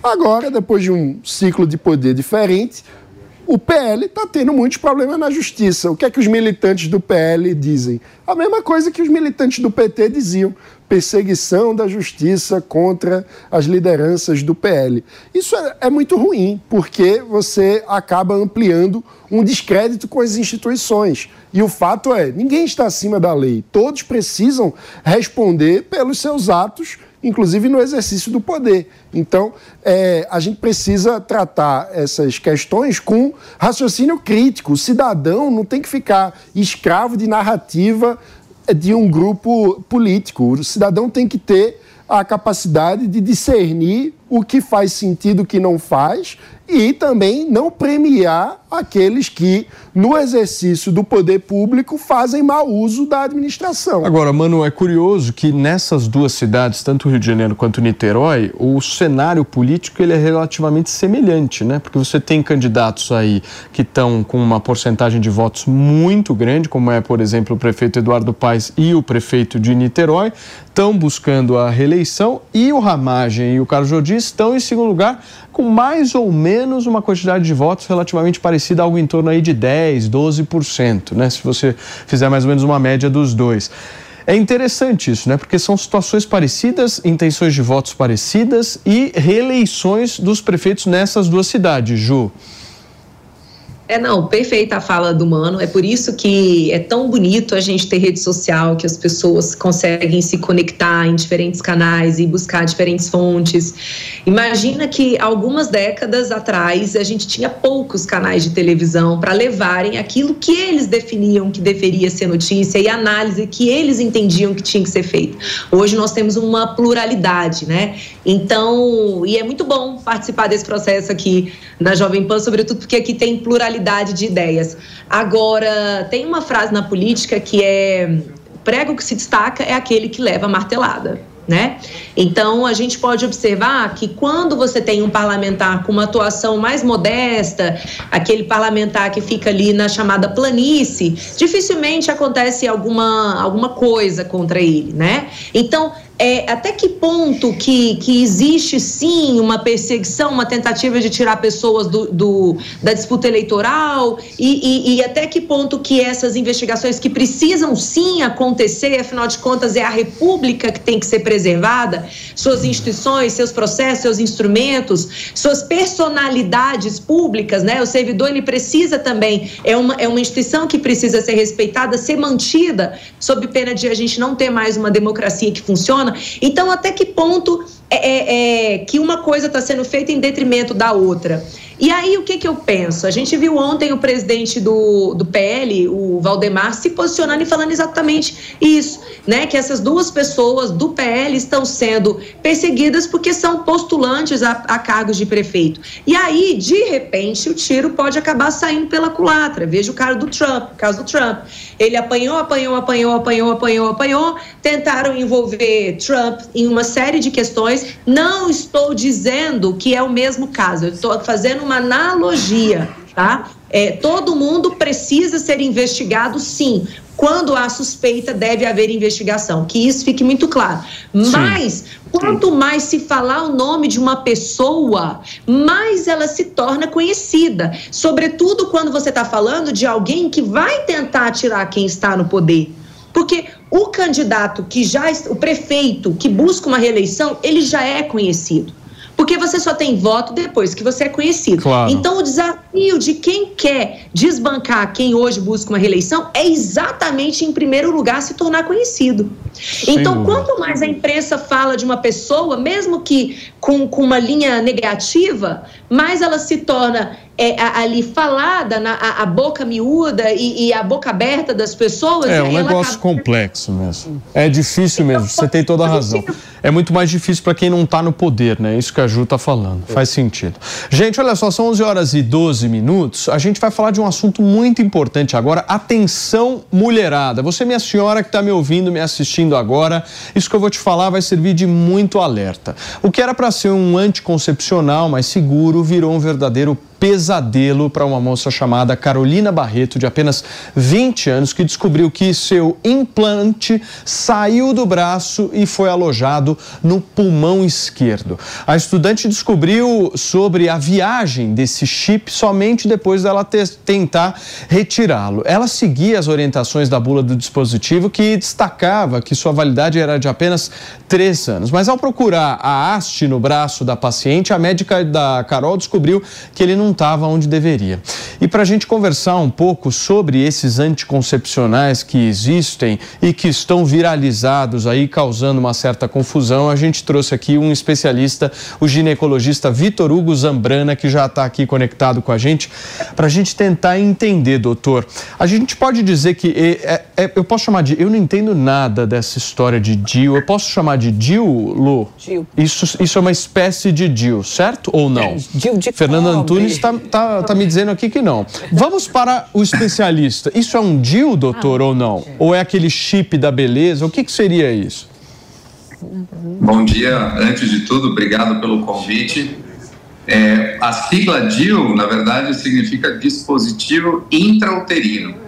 Não é o caso é, do que a gente está falando. O termo correto para essa situação seria um implante hormonal.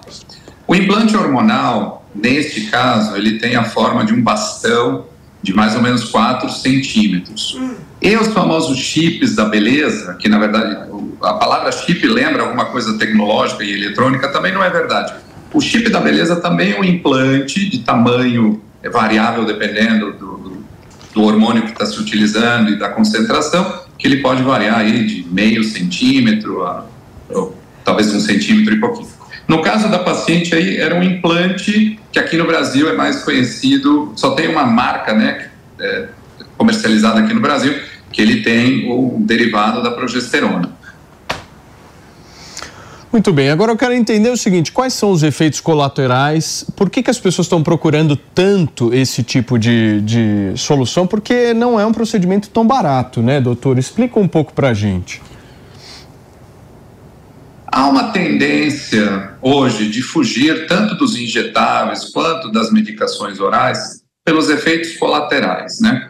As pacientes hoje têm acesso a facilidades tanto no controle hormonal, quanto na contracepção, quanto na facilidade de aderência ao método. Então, os implantes, pelo tempo de duração, mesmo com o valor cobrado, eles estão é, numa faixa que é aceitável. Né? Se você utilizar um anticoncepcional de 50 reais em um ano, você vai gastar 600. Em três anos, você vai gastar 1.800, que é o valor, é, em média, do implante. A vantagem do implante, quando a gente pensa em contracepção, hoje ele é o método mais eficaz no mundo, com uma taxa de Pearl, né, que é o índice de efetividade contra é, gravidezes não planejadas ou indesejadas, de 99,97%. Então, é um método acessível, é, é um método que facilita né, essa aderência e é um valor que, se você pensar no tempo de duração, está dentro do aceitável.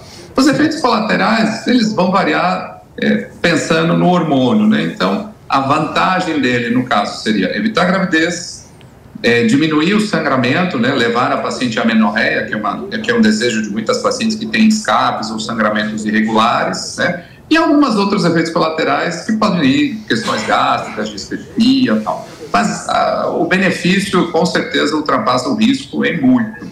Sem dúvida. Doutor, muito obrigado, viu, pela sua participação aqui, trazendo um pouco de informação para um assunto que é difícil mesmo, né? Mas a mulherada precisa ficar sempre atenta. Obrigado mesmo, viu, doutor? Um abração para o senhor. Valeu. Deixa eu dar boas-vindas aqui para nossa Miriam Spritzer, que já está conectada direto dos Estados Unidos aqui com a gente. Tudo bem, Mi? E aí? Tudo bem, tudo bem. Bom dia a todos. Bom dia ao nosso público, meus colegas de bancada aqui. Ótimo estar de volta. É isso aí. Olha, tem várias indicações que a gente vai fazer para vocês daqui a pouquinho aqui. Tem um filme que está no cinema que está causando uma polêmica assim absurda, que é o May December. Você já assistiu, Maninho? Ainda não. Ainda não? Vai assistir porque o negócio é pesado mesmo, mas a Miriam vai contar daqui a pouquinho aqui pra gente. Antes, deixa eu atualizar uma coisa para vocês. O Hospital São Camilo, aqui de São Paulo, recentemente, gente, se negou a implantar em uma paciente um dispositivo intrauterino, mais conhecido aí como o DIU. Ele é usado como método contraceptivo. Essa é uma diretriz, inclusive, do próprio hospital, ligada aos valores religiosos da instituição, que é confessional católica. No entanto, alguns especialistas em direito médico e bioética afirmam que uma pessoa jurídica não tem direito à objeção de consciência e que condutas desse tipo podem sim violar a autonomia médica. Assunto polêmico que a gente traz aqui para discussão. Como é que você viu essa postura do hospital, Lu? Paulinho, não concordo. Sei que o assunto, como você colocou aqui, é um assunto que demanda discussão, mas eu sou totalmente contrária à posição do hospital. Isso por causa dos nossos preceitos constitucionais. A nossa Constituição, ela resguarda o direito à saúde e decorrentemente dele, nós temos o direito a um planejamento familiar. E o DIU, ou seja, os métodos antra, é, contraceptivos, eles entram dentro do planejamento familiar. E nós temos que lembrar também que o Brasil é um estado laico. Então, a religião, preceitos religiosos não podem se sobrepor, isso na minha avaliação, repito aqui, gente, na minha avaliação, a preceitos que são voltados à saúde e à dignidade do ser humano. A mulher tem autonomia sobre o seu corpo, de chegar lá, usar, optar por usar um método ou outro, e o hospital, ainda que particular, ele está vinculado a essa prestação de serviço à população. Então, eu, na minha avaliação, entendo que o hospital agiu errado. Muito bem. Gente, olha, eu queria voltar um pouquinho aqui com a nossa Miriam Spritzer. Coloca ela na tela para mim, Fê, por favor. São 11 horas e 19 minutos. Mi, vamos começar a discussão aqui sobre o May December, que é um filme que está aí viralizado e eu quero entender o porquê, minha amiga. Conta pra gente. Olha, é um filme, na verdade, baseado em é uma história real, né, que aconteceu de uma pessoa que era uma, é uma mulher maior de idade que tem um caso com um adolescente menor de idade, amigo de um de, do filho dela. E esse caso, ele, ela acaba sendo presa. Ela sai da prisão, ela casa com esse menor de idade, que aí nessa altura já é um adulto. Eles casam, têm filhos e têm uma, enfim, uma família. E até então, Natalie Portman, que é a personagem de Natalie Portman, é uma atriz que vai até a casa dessa mulher para estudar ela, para fazer um filme sobre a história dela.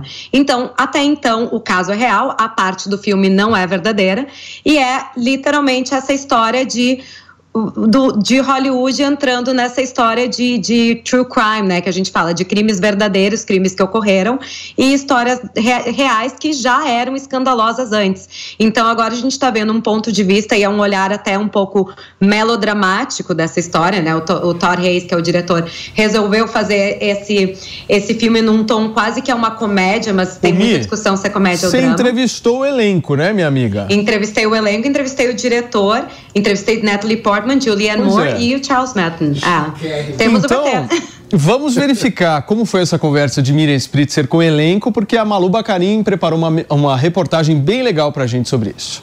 Segredos de um Escândalo, estrelado por Natalie Portman e Julianne Moore, conta a história de uma atriz que estuda um escândalo para o próximo papel.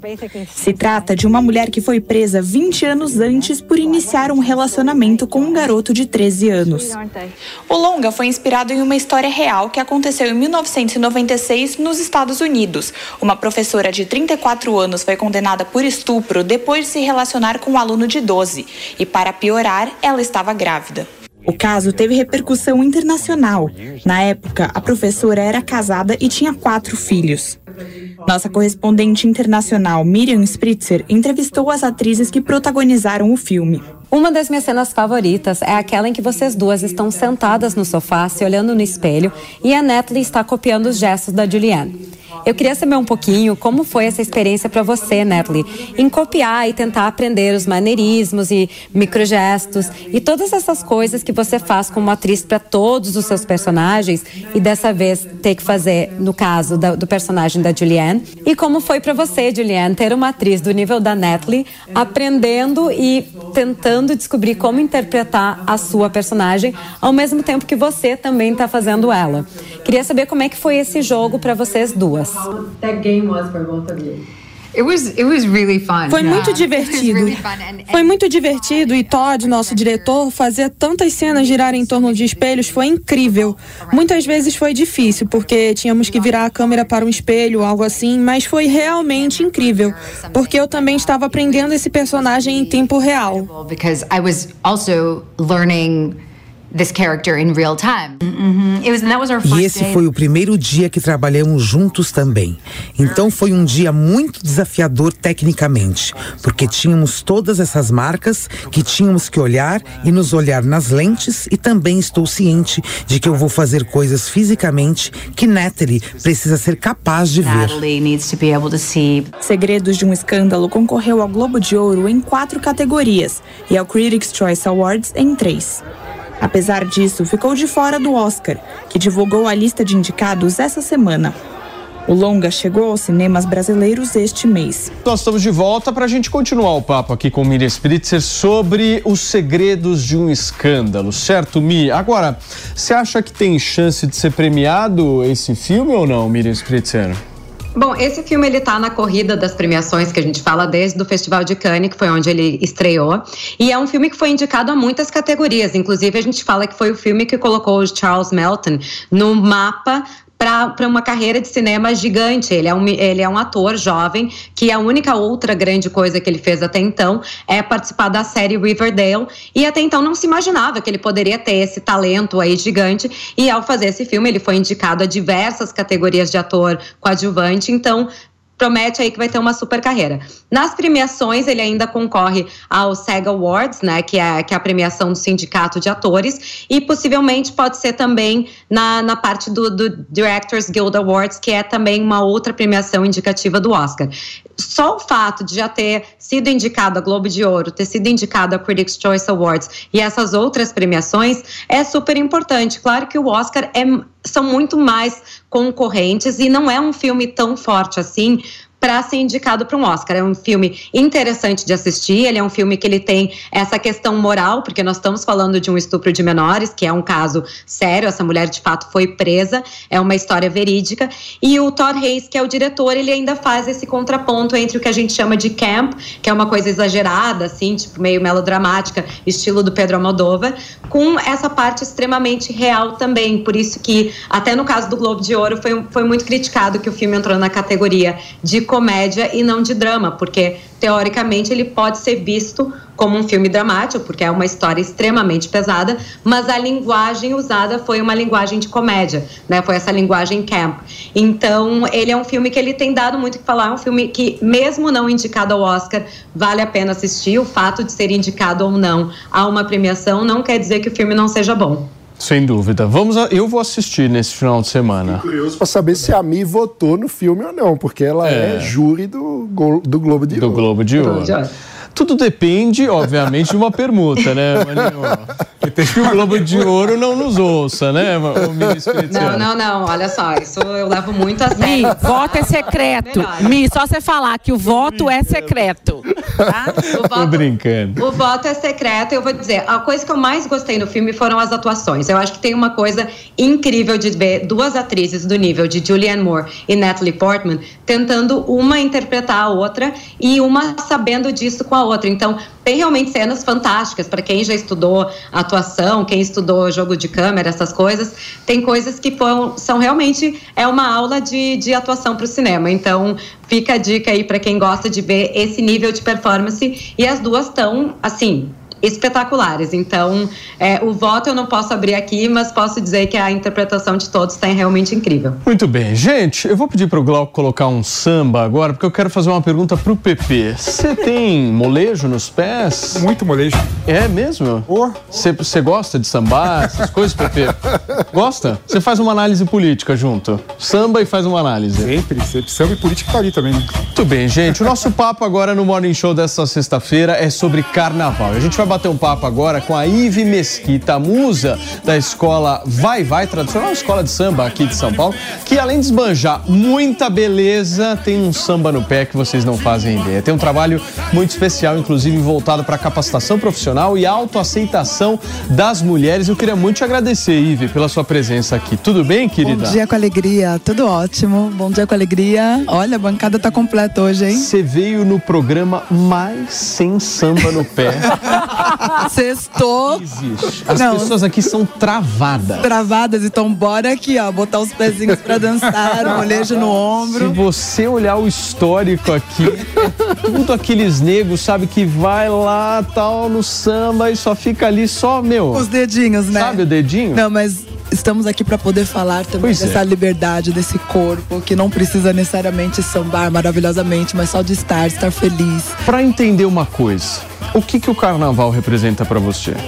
Eu ia fazer essa pergunta para você, sabia? Para mim? Claro. Cara, para mim. Quando você pensa carnaval, o que, que te atravessa? Qual é realmente a primeira memória que vem? A primeira coisa que me vem de carnaval é a palavra democracia. Isso vem bastante, assim, porque eu acho que todo mundo gosta no final das contas. Até os que não gostam, gostam porque vão lá para descansar, entendeu? Exatamente. Então eu acho que é uma coisa democrática. A segunda coisa que me vem à cabeça é muita cerveja. muita cerveja. Precisa de um patrocinador aí. É uma coisa assim inacreditável. Como vem na minha cabeça cerveja na época do carnaval? Não vem, Pepe? Com certeza. O que mais te vem? Acho que só isso, né? Não, carnaval para mim é uma festa que a coletividade se impõe à individualidade no mundo cada vez mais é, é introspectivo, individual, o carnaval tá aí para mudar essa lógica. Tudo né? é uma questão de perspectiva. Tudo é uma questão de perspectiva. É uma questão de Para mim, a grande marca do carnaval é diversidade. Então é cada individualidade florescendo com a fantasia, sendo algo que não é no dia a dia e exercitando a liberdade de ser uma pessoa diferente durante quatro dias. Deixa eu dar as boas-vindas aqui pro nosso Filipão Reis. Tudo bem, Bom Filipão? dia, tudo bem? Eu de volta aqui, ó, mais um dia no Morning Show. É isso aí, meu amigo. Escuta, o que, que é o carnaval, só pra entender? Falamos de Olha, cerveja. eu gosto. Eu acho que a festa é o que mais chama a minha atenção quando eu penso em carnaval. Eu acho Claro. que é festa.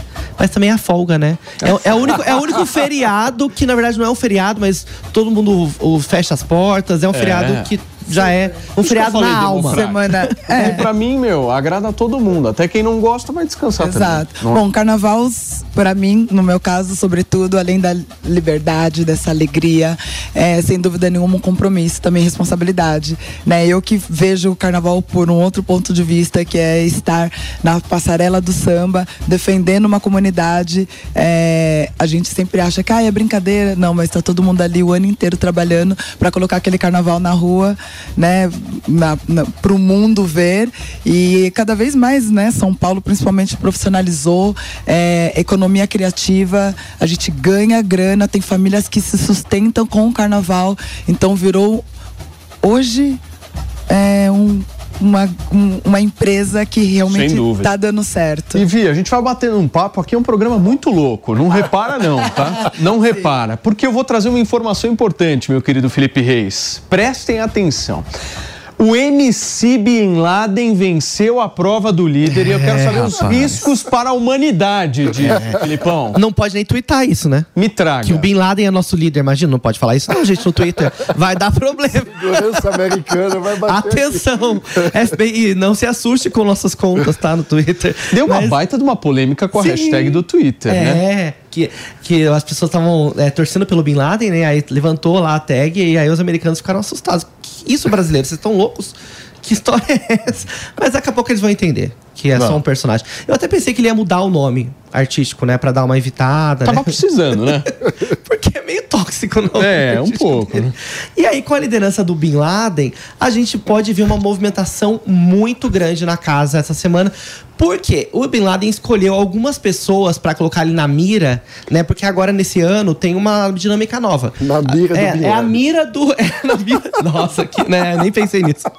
Mas realmente, esse ano, o líder escolhe antes algumas pessoas pra colocar na mira e depois, no dia da, da votação, ele escolhe uma delas.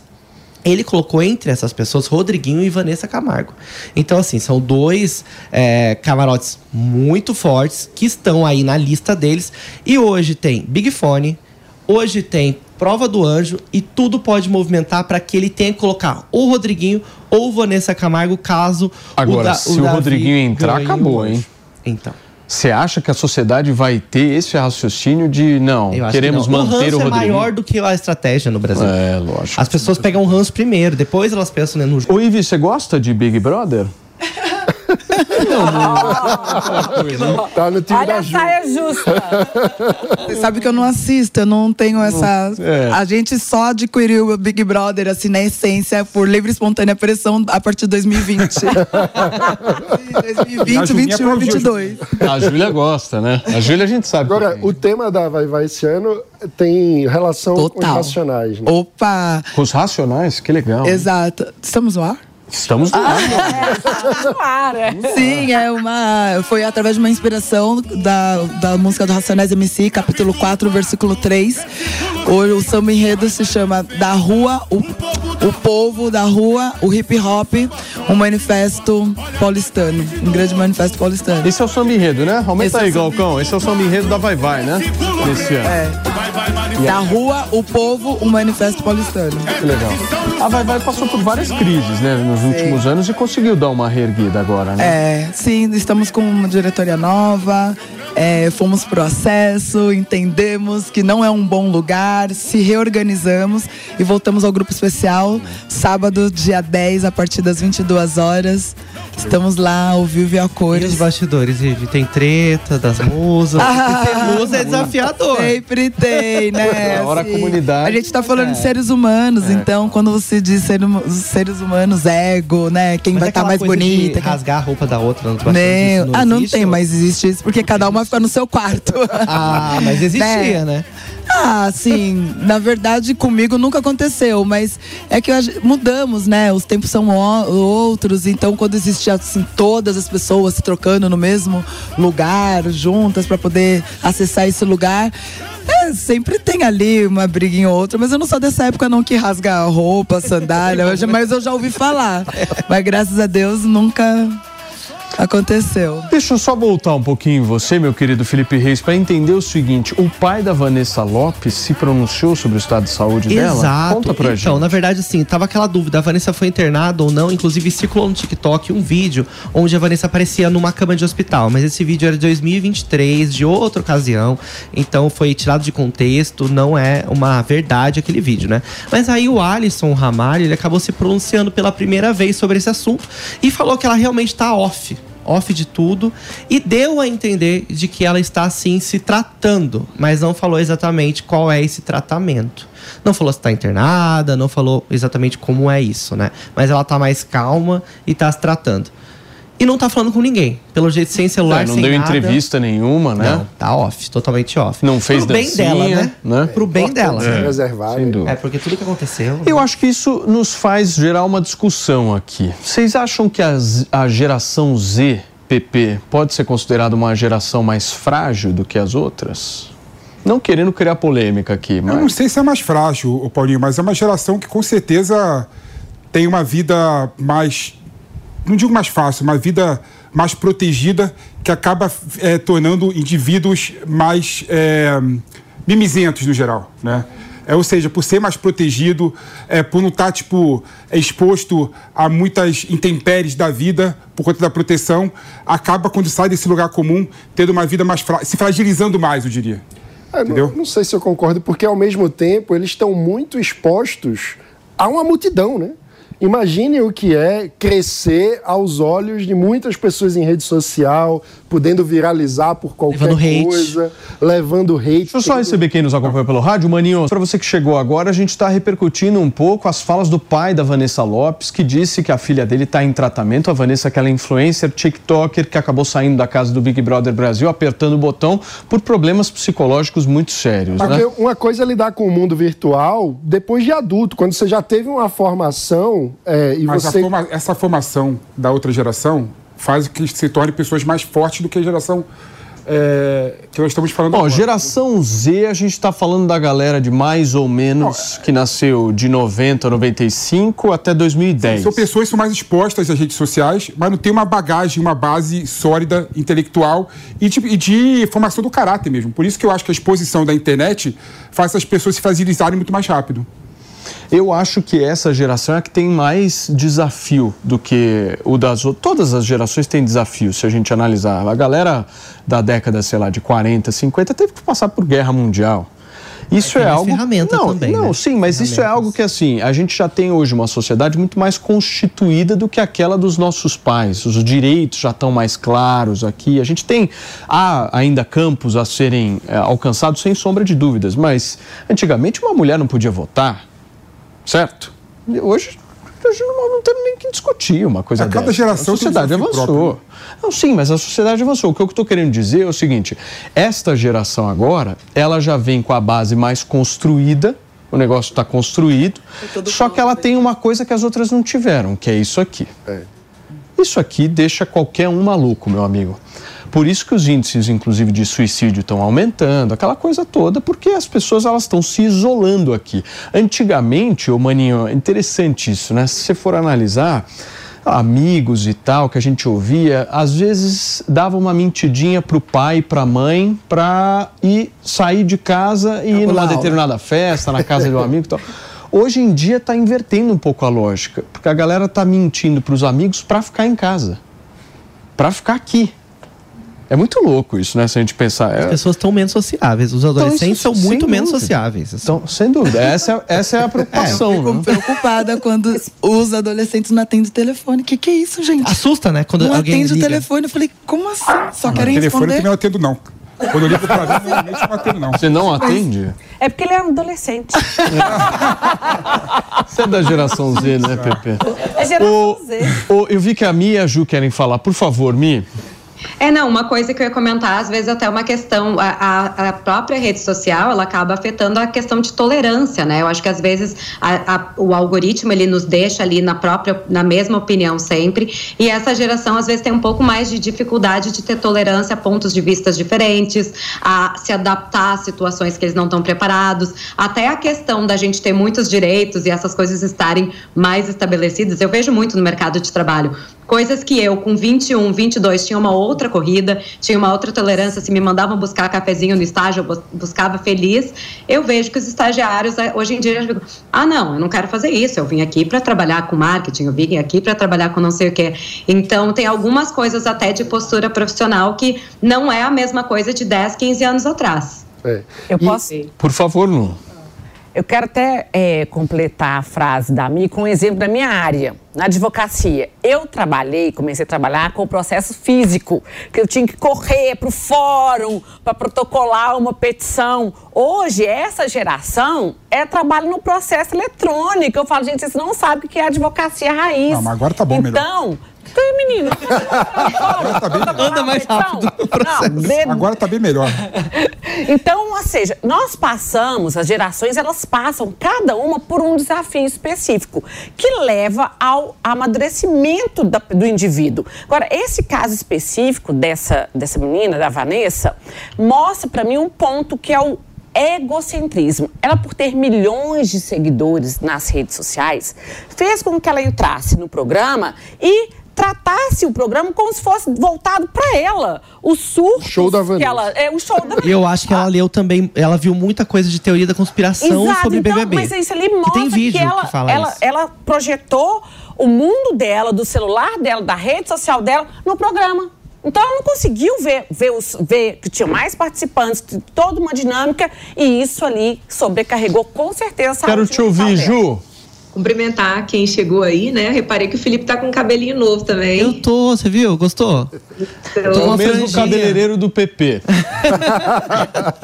Obrigado. Foi diferente. É muito bonito também escutar a, a passista, né? Falar sobre, sobre samba. É impressionante o corpo dela fala, né? A alegria quando comenta do assunto, assim, é lindo. E, e essa responsabilidade com a comunidade também. E muito importante a defesa da economia criativa, porque tem gente que não gosta de carnaval e quer acabar com o carnaval, não entendendo que ele faz parte da indústria econômica brasileira, né? Então precisa ser defendido. É, olha, eu tenho uma filha de 20 anos, né? E, e- e eu percebi logo ali quando a Luísa tinha 5, 6 anos que ela era diferente do que eu era quando eu tinha mais ou menos essa idade. Então foi difícil para mim, porque minha mãe me criou de uma maneira e eu percebi que eu não ia poder criar a minha filha da mesma maneira. Né? Então a tendência é a gente reproduzir a criação que nós tivemos em casa, mas eu percebi que de mim para Luísa tinha acontecido uma mudança muito grande. Eu não vou dizer que essa geração ela é mais frágil, mas eu posso afirmar que ela é mais sensível, né? Então ela ela sente mais aquilo que que ela escuta, aquilo que ela vê. E aí, o que eu sinto hoje de negativo, que a gente, lá dos anos 80, nós não sofremos, é que antes a gente tinha ali a influência da professora, do pai e da mãe.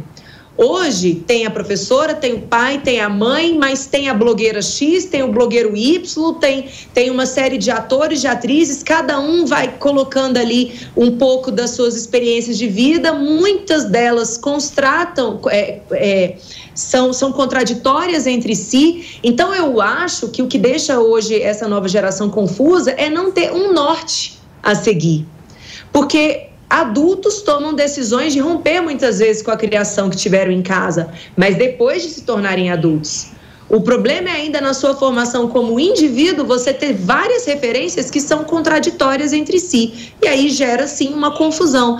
Eu vejo muitas vezes o, o errado sendo relativizado. Muitas pessoas, inclusive, não, não rotulando certas condutas como erradas, tentando subjetivizar tudo. Então, então existe sim uma dificuldade de posicionamento Sim. de vida. E é nisso que entra pai e mãe, muitas vezes, inclusive, de não deixar os filhos usarem redes sociais. Sabe? De, de não deixar mesmo. Ou então de pegar e, e averiguar aquilo que foi visto. porque a criança, a adolescente, ela não tem condições de lidar com, com o mundo adulto. Ela Mas, é ô, uma, Ju, é uma eu, adolescente. eu também sou pai. A minha tem bem menos do que a sua. Eu acho impossível hoje, impossível, você Blindar. deixar a criança completamente blindada em relação a essa questão tecnológica. Assim, impossível. Porque você pode blindar em casa, mas você vai chegar na escola, vão ter outras crianças que não estão blindadas de alguma forma e aí vai virar aquela ter o coisa. celular Forma de inclusão Agora, social. eu tenho uma dúvida para nossa Ive. Eu quero entender de você, meu amigo, o seguinte: você já viu muitos problemas psicológicos em outras passistas? Como é que vocês lidam com a pressão? Porque eu fico pensando o esforço mental que vocês devem fazer, porque vocês têm uma única ação, um único dia, num ano inteiro, que ali nada pode dar errado. Você pega, por exemplo, um artista, sei lá, um cara que vai fazer um show, né, Lu? Sei lá, o cara tem uma turnê, ele faz 100 shows por ano. No caso da Ivy, a gente está falando de um único dia específico. Uma hora, né? Uma, Uma hora, hora e dez minutos. Alguns minutos. É, Como é que vocês se preparam psicologicamente? E se você já viu algum caso de passistas, enfim, que não conseguiram se preparar? Bom, é, rainha da bateria, eu acho que sofre mais com essa questão de disponibilidade, comprometimento, de estar, de tem que estar linda e maravilhosa. A rainha da bateria é a primeira que chega na, no- na quadra, né, para poder ensaiar. É a última que sai. É, a fantasia dela tem que estar mais linda, maravilhosa, tem que ser mais simpática e tem que sambar. Ah, tem que ser tudo isso e ainda tem que sambar, vou sambar muito bem. É, é uma loucura carnaval, viu? Porque carnaval é, é, é uma questão de amor mesmo, porque as pessoas elas não te pagam pra isso, né? A escola de samba não paga. É até engraçado falar porque as pessoas elas acham, ah, nossa, você recebe, né, cachê pra estar lá. Não, você não recebe nenhum cachê, é puro amor, então você tem que ter um investimento muito grande. Então, se existe alguma questão psicológica, que é o que mais é acentuada, é a questão da passista querer estar linda, bela, super bem maquiada, super bem pro- produzida, dentro desses padrões de que essas mulheres lindas e maravilhosas é, é, estabeleceram agora com clipes incríveis, sempre maravilhosas, com, com equipe. E aí as nossas passistas, que são nossas mulheres da comunidade, a maioria das mulheres pretas, elas também querem estar nessa crista da onda e é onde que eu acho que é o que o bicho pega nessa questão financeira e disponibilidade de você estar nesse mesmo patamar de fazer clipes lindas com roupas e mostrar a marca, quem foi que fez, o ateliê que fez. Então, assim, ao longo desses meus quase 30 anos de carnaval, é, psicológico não, mas financeiro, bem no início do ano, onde tem IPVA, IP, IPTU, IPT, tudo. E aí você fica realmente sem grana. E aí eu acho que hoje a gente já fala muito dessa coisa da economia criativa, de substituição de alguns materiais para você entrar linda, bela, mas com uma fantasia maravilhosa. Então eu não lembro de nenhuma passista assim, ai, ter sofrido, ai, mas tem todo esse conflito interno de você estar bem com o seu corpo, com essa coisa do, do padrão. Então, e deixa, deixa eu entender. Do corpo, Você citou né? essa coisa do padrão da beleza. O que, que é esse padrão hoje? Porque ele vem sendo questionado ao longo Total. Não, não acho que não existe mais esse padrão corpo. Eu acho que agora, principalmente várias escolas de samba já têm a é, as alas de passistas plus size. O carnaval é isso, gente. É a democracia, né, que você inicialmente falou. E tá aberto para todos. E essa. A gente está falando mesmo dessa desmocratização, desse, desse não acompanhamento desse corpo ideal. Embora afeta, né? Todas as mulheres elas querem estar bem, mas o que é estar bem com aquele corpo ideal e perfeito? É você se sentir bem e ir com uma roupa linda e maravilhosa e ir lá sambar. Que é o caso que a Paloma Oliveira, né? A Paola Oliveira tá sofrendo retaliação e é muito E ela é uma mulher padrão. e ela, então, é muito importante. lida com padrão. Fazer Eu até gosto assim de Aí. poder falar. Ive, exatamente esse ponto. Que que- qual que é a sua avaliação sobre a inserção de atrizes no carnaval para serem famo- é, de atrizes famosas Que pagam. às vezes nem sambam muito bem, como por exemplo rainha de bateria. O que, que, que você acha? Assim, no meu ponto de vista, eu acho que as escolas de samba elas têm esse olhar, eles têm, eles têm que ter esse olhar para essas mulheres que estão dentro das comunidades e que têm talento, porque depois o talento sai da comunidade e perdem uma grande oportunidade, né? Eu até falo, vou, eu vou falar de, como nosso, no- esse programa é abrange, né, rede nacional, eu acho importante falar da, inclusive, da Maiara Lima, né? Maravilhosa e que estava lá de escanteio, né? Como só uma garota na frente da bateria ali, não era rainha, e ela teve essa ascensão porque justamente samba. Acho que tem que olhar mais por essas mulheres, porque existe mulheres incríveis e homens também que podem ocupar esse lugar da frente da bateria. É, a questão dessas artistas e blogueiras e influencers é, vai depender muito da escola de samba em si, né? Porque tem escola de samba que precisa de grana para poder voltar a um grupo especial. E aí eles, eles usam o útil ao agradável. Estamos precisando de grana, então damos esse lugar de destaque. Não que eu concorde, que eu ache justo. Mas quando a pessoa samba, pelo menos, faz a lição de casa bonitinho, acho que fica mais bonito, fica mais interessante. Mas tem uns artistas que sambam mal, hein? Cá entre nós, hein, Filipão? E aí viraliza depois, né? Cá entre nós. Viraliza nas redes, todo mundo fala Tá mal. fazendo migué ali, né? Vai acontecer, todo ano acontece isso. Mas Prepare-se. carnaval, mas carnaval é democrático? Não, tudo bem. pessoa sambar mal no carnaval. Não, não. É o posto que ela Sambar tá você quiser. Agora, você tá na avenida, meu amigo. Mas a questão é sambar, ocupar né? um lugar de destaque. É. Ah, Você não vai ocupar aquele lugar de destaque, de destaque, sua função É, é, lógico. essa. Visão E autoritária aí da Ju, hein? isso é- Primeira vez, autoritária. De forma Se alguma. você samba mal, tem destaque no carnaval sim. merece. Você Vamos ter samba mal, cota. Não tem espaço, não. Vai Não tem espaço, não. lugar de Tem, tem que ter cota agora pra quem samba mal. Deus Agora. Falando em causa própria. Pode arrasar nos bloquinhos. Pô, Pode arrasar nos bloquinhos. É, Ah, é longe, vai longe pro bloquinho. Ah, Vai pra aquelas festas, camarotes, né? Camarotes, Beleza. tem muitos lugares Tem incríveis, maravilhosos. Porque assim, ó, uma rainha, ela samba em média, ela é a primeira a começar a sambar e a última, tá? Eu tô falando isso porque eu fui rainha da bateria do Vai Vai em 2008 e é a primeira que chega na concentração, tá no aquecimento, tem que estar tá sambando. Ela entra na avenida, ela tem que sambar até o recuo. O recuo ela continua sambando, depois ela sai da avenida e ainda continua sambando. E quando chega lá no final da dispersão, ainda tem que subir, ainda dar entrevista e continuar sambando e tirar fotos. Então é média de uma hora e meia, uma hora e 45 minutos sambando real. E eu hoje, musa, destaque de chão, é 45 minutos. Nossa. 46. É. Quê? Prepara 30 um Já amigo imaginou você sambando pra poder 45 chegar. minutos? É. Sambaria, esse 45 Aeróbico. A qualquer lipo que você planeja. Isso é verdade. Ó, Lu, respondendo a sua pergunta, assim, eu sou uma pessoa que me preparo o ano inteiro. Eu faço aula de funcional, inclusive com a professora Luana Miesa. Um beijo, eu falo que o meu corpo não é meu, é dela. Ela que me prepara há nove anos já, a Luana Miesa, maravilhosa atleta, esportista. E aí eu evito. é, gordura, frituras, farinha, etc e tal. E aí pego um intensivão de aeróbico nos últimos quatro meses, nos últimos três meses. Vou correr. Vou correr junto com meu marido. Eu preciso É disso. uma profissão. Não, não, então é uma profissão não remunerada. remunerado. Isso não é uma absurdo, profissão, não. carnaval Não é uma profissão. Demanda, ocupa seu tempo É. uma doação. Bota É. o PP na Vai Vai pra ele dar uma queimada. A gente tem um ensaio, último ensaio de quadra, dia 28, domingo. Você é o meu convidado. Quero ver esse vídeo. Todos nós lá. Quero ver o Pepe sambar ali com a nossa rainha Madu Fraga, maravilhoso. Ivi, muito obrigado, viu, querido? Imagina, Parabéns pelo seu trabalho. Como é que faz pra te seguir lá na rede social? Olha, eu estou lá, Ivi Mesquita, é, arroba Ivi Mesquita no Instagram.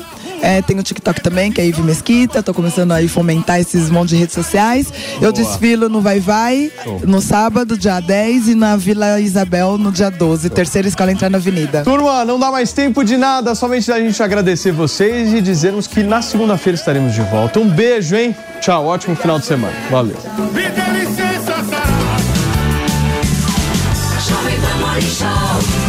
Oferecimento Loja e 100. Liquidação sensacional é nas Lojas e 100. A opinião dos nossos comentaristas não reflete necessariamente a opinião do Grupo Jovem Pan de Comunicação. Realização Jovem Pan News.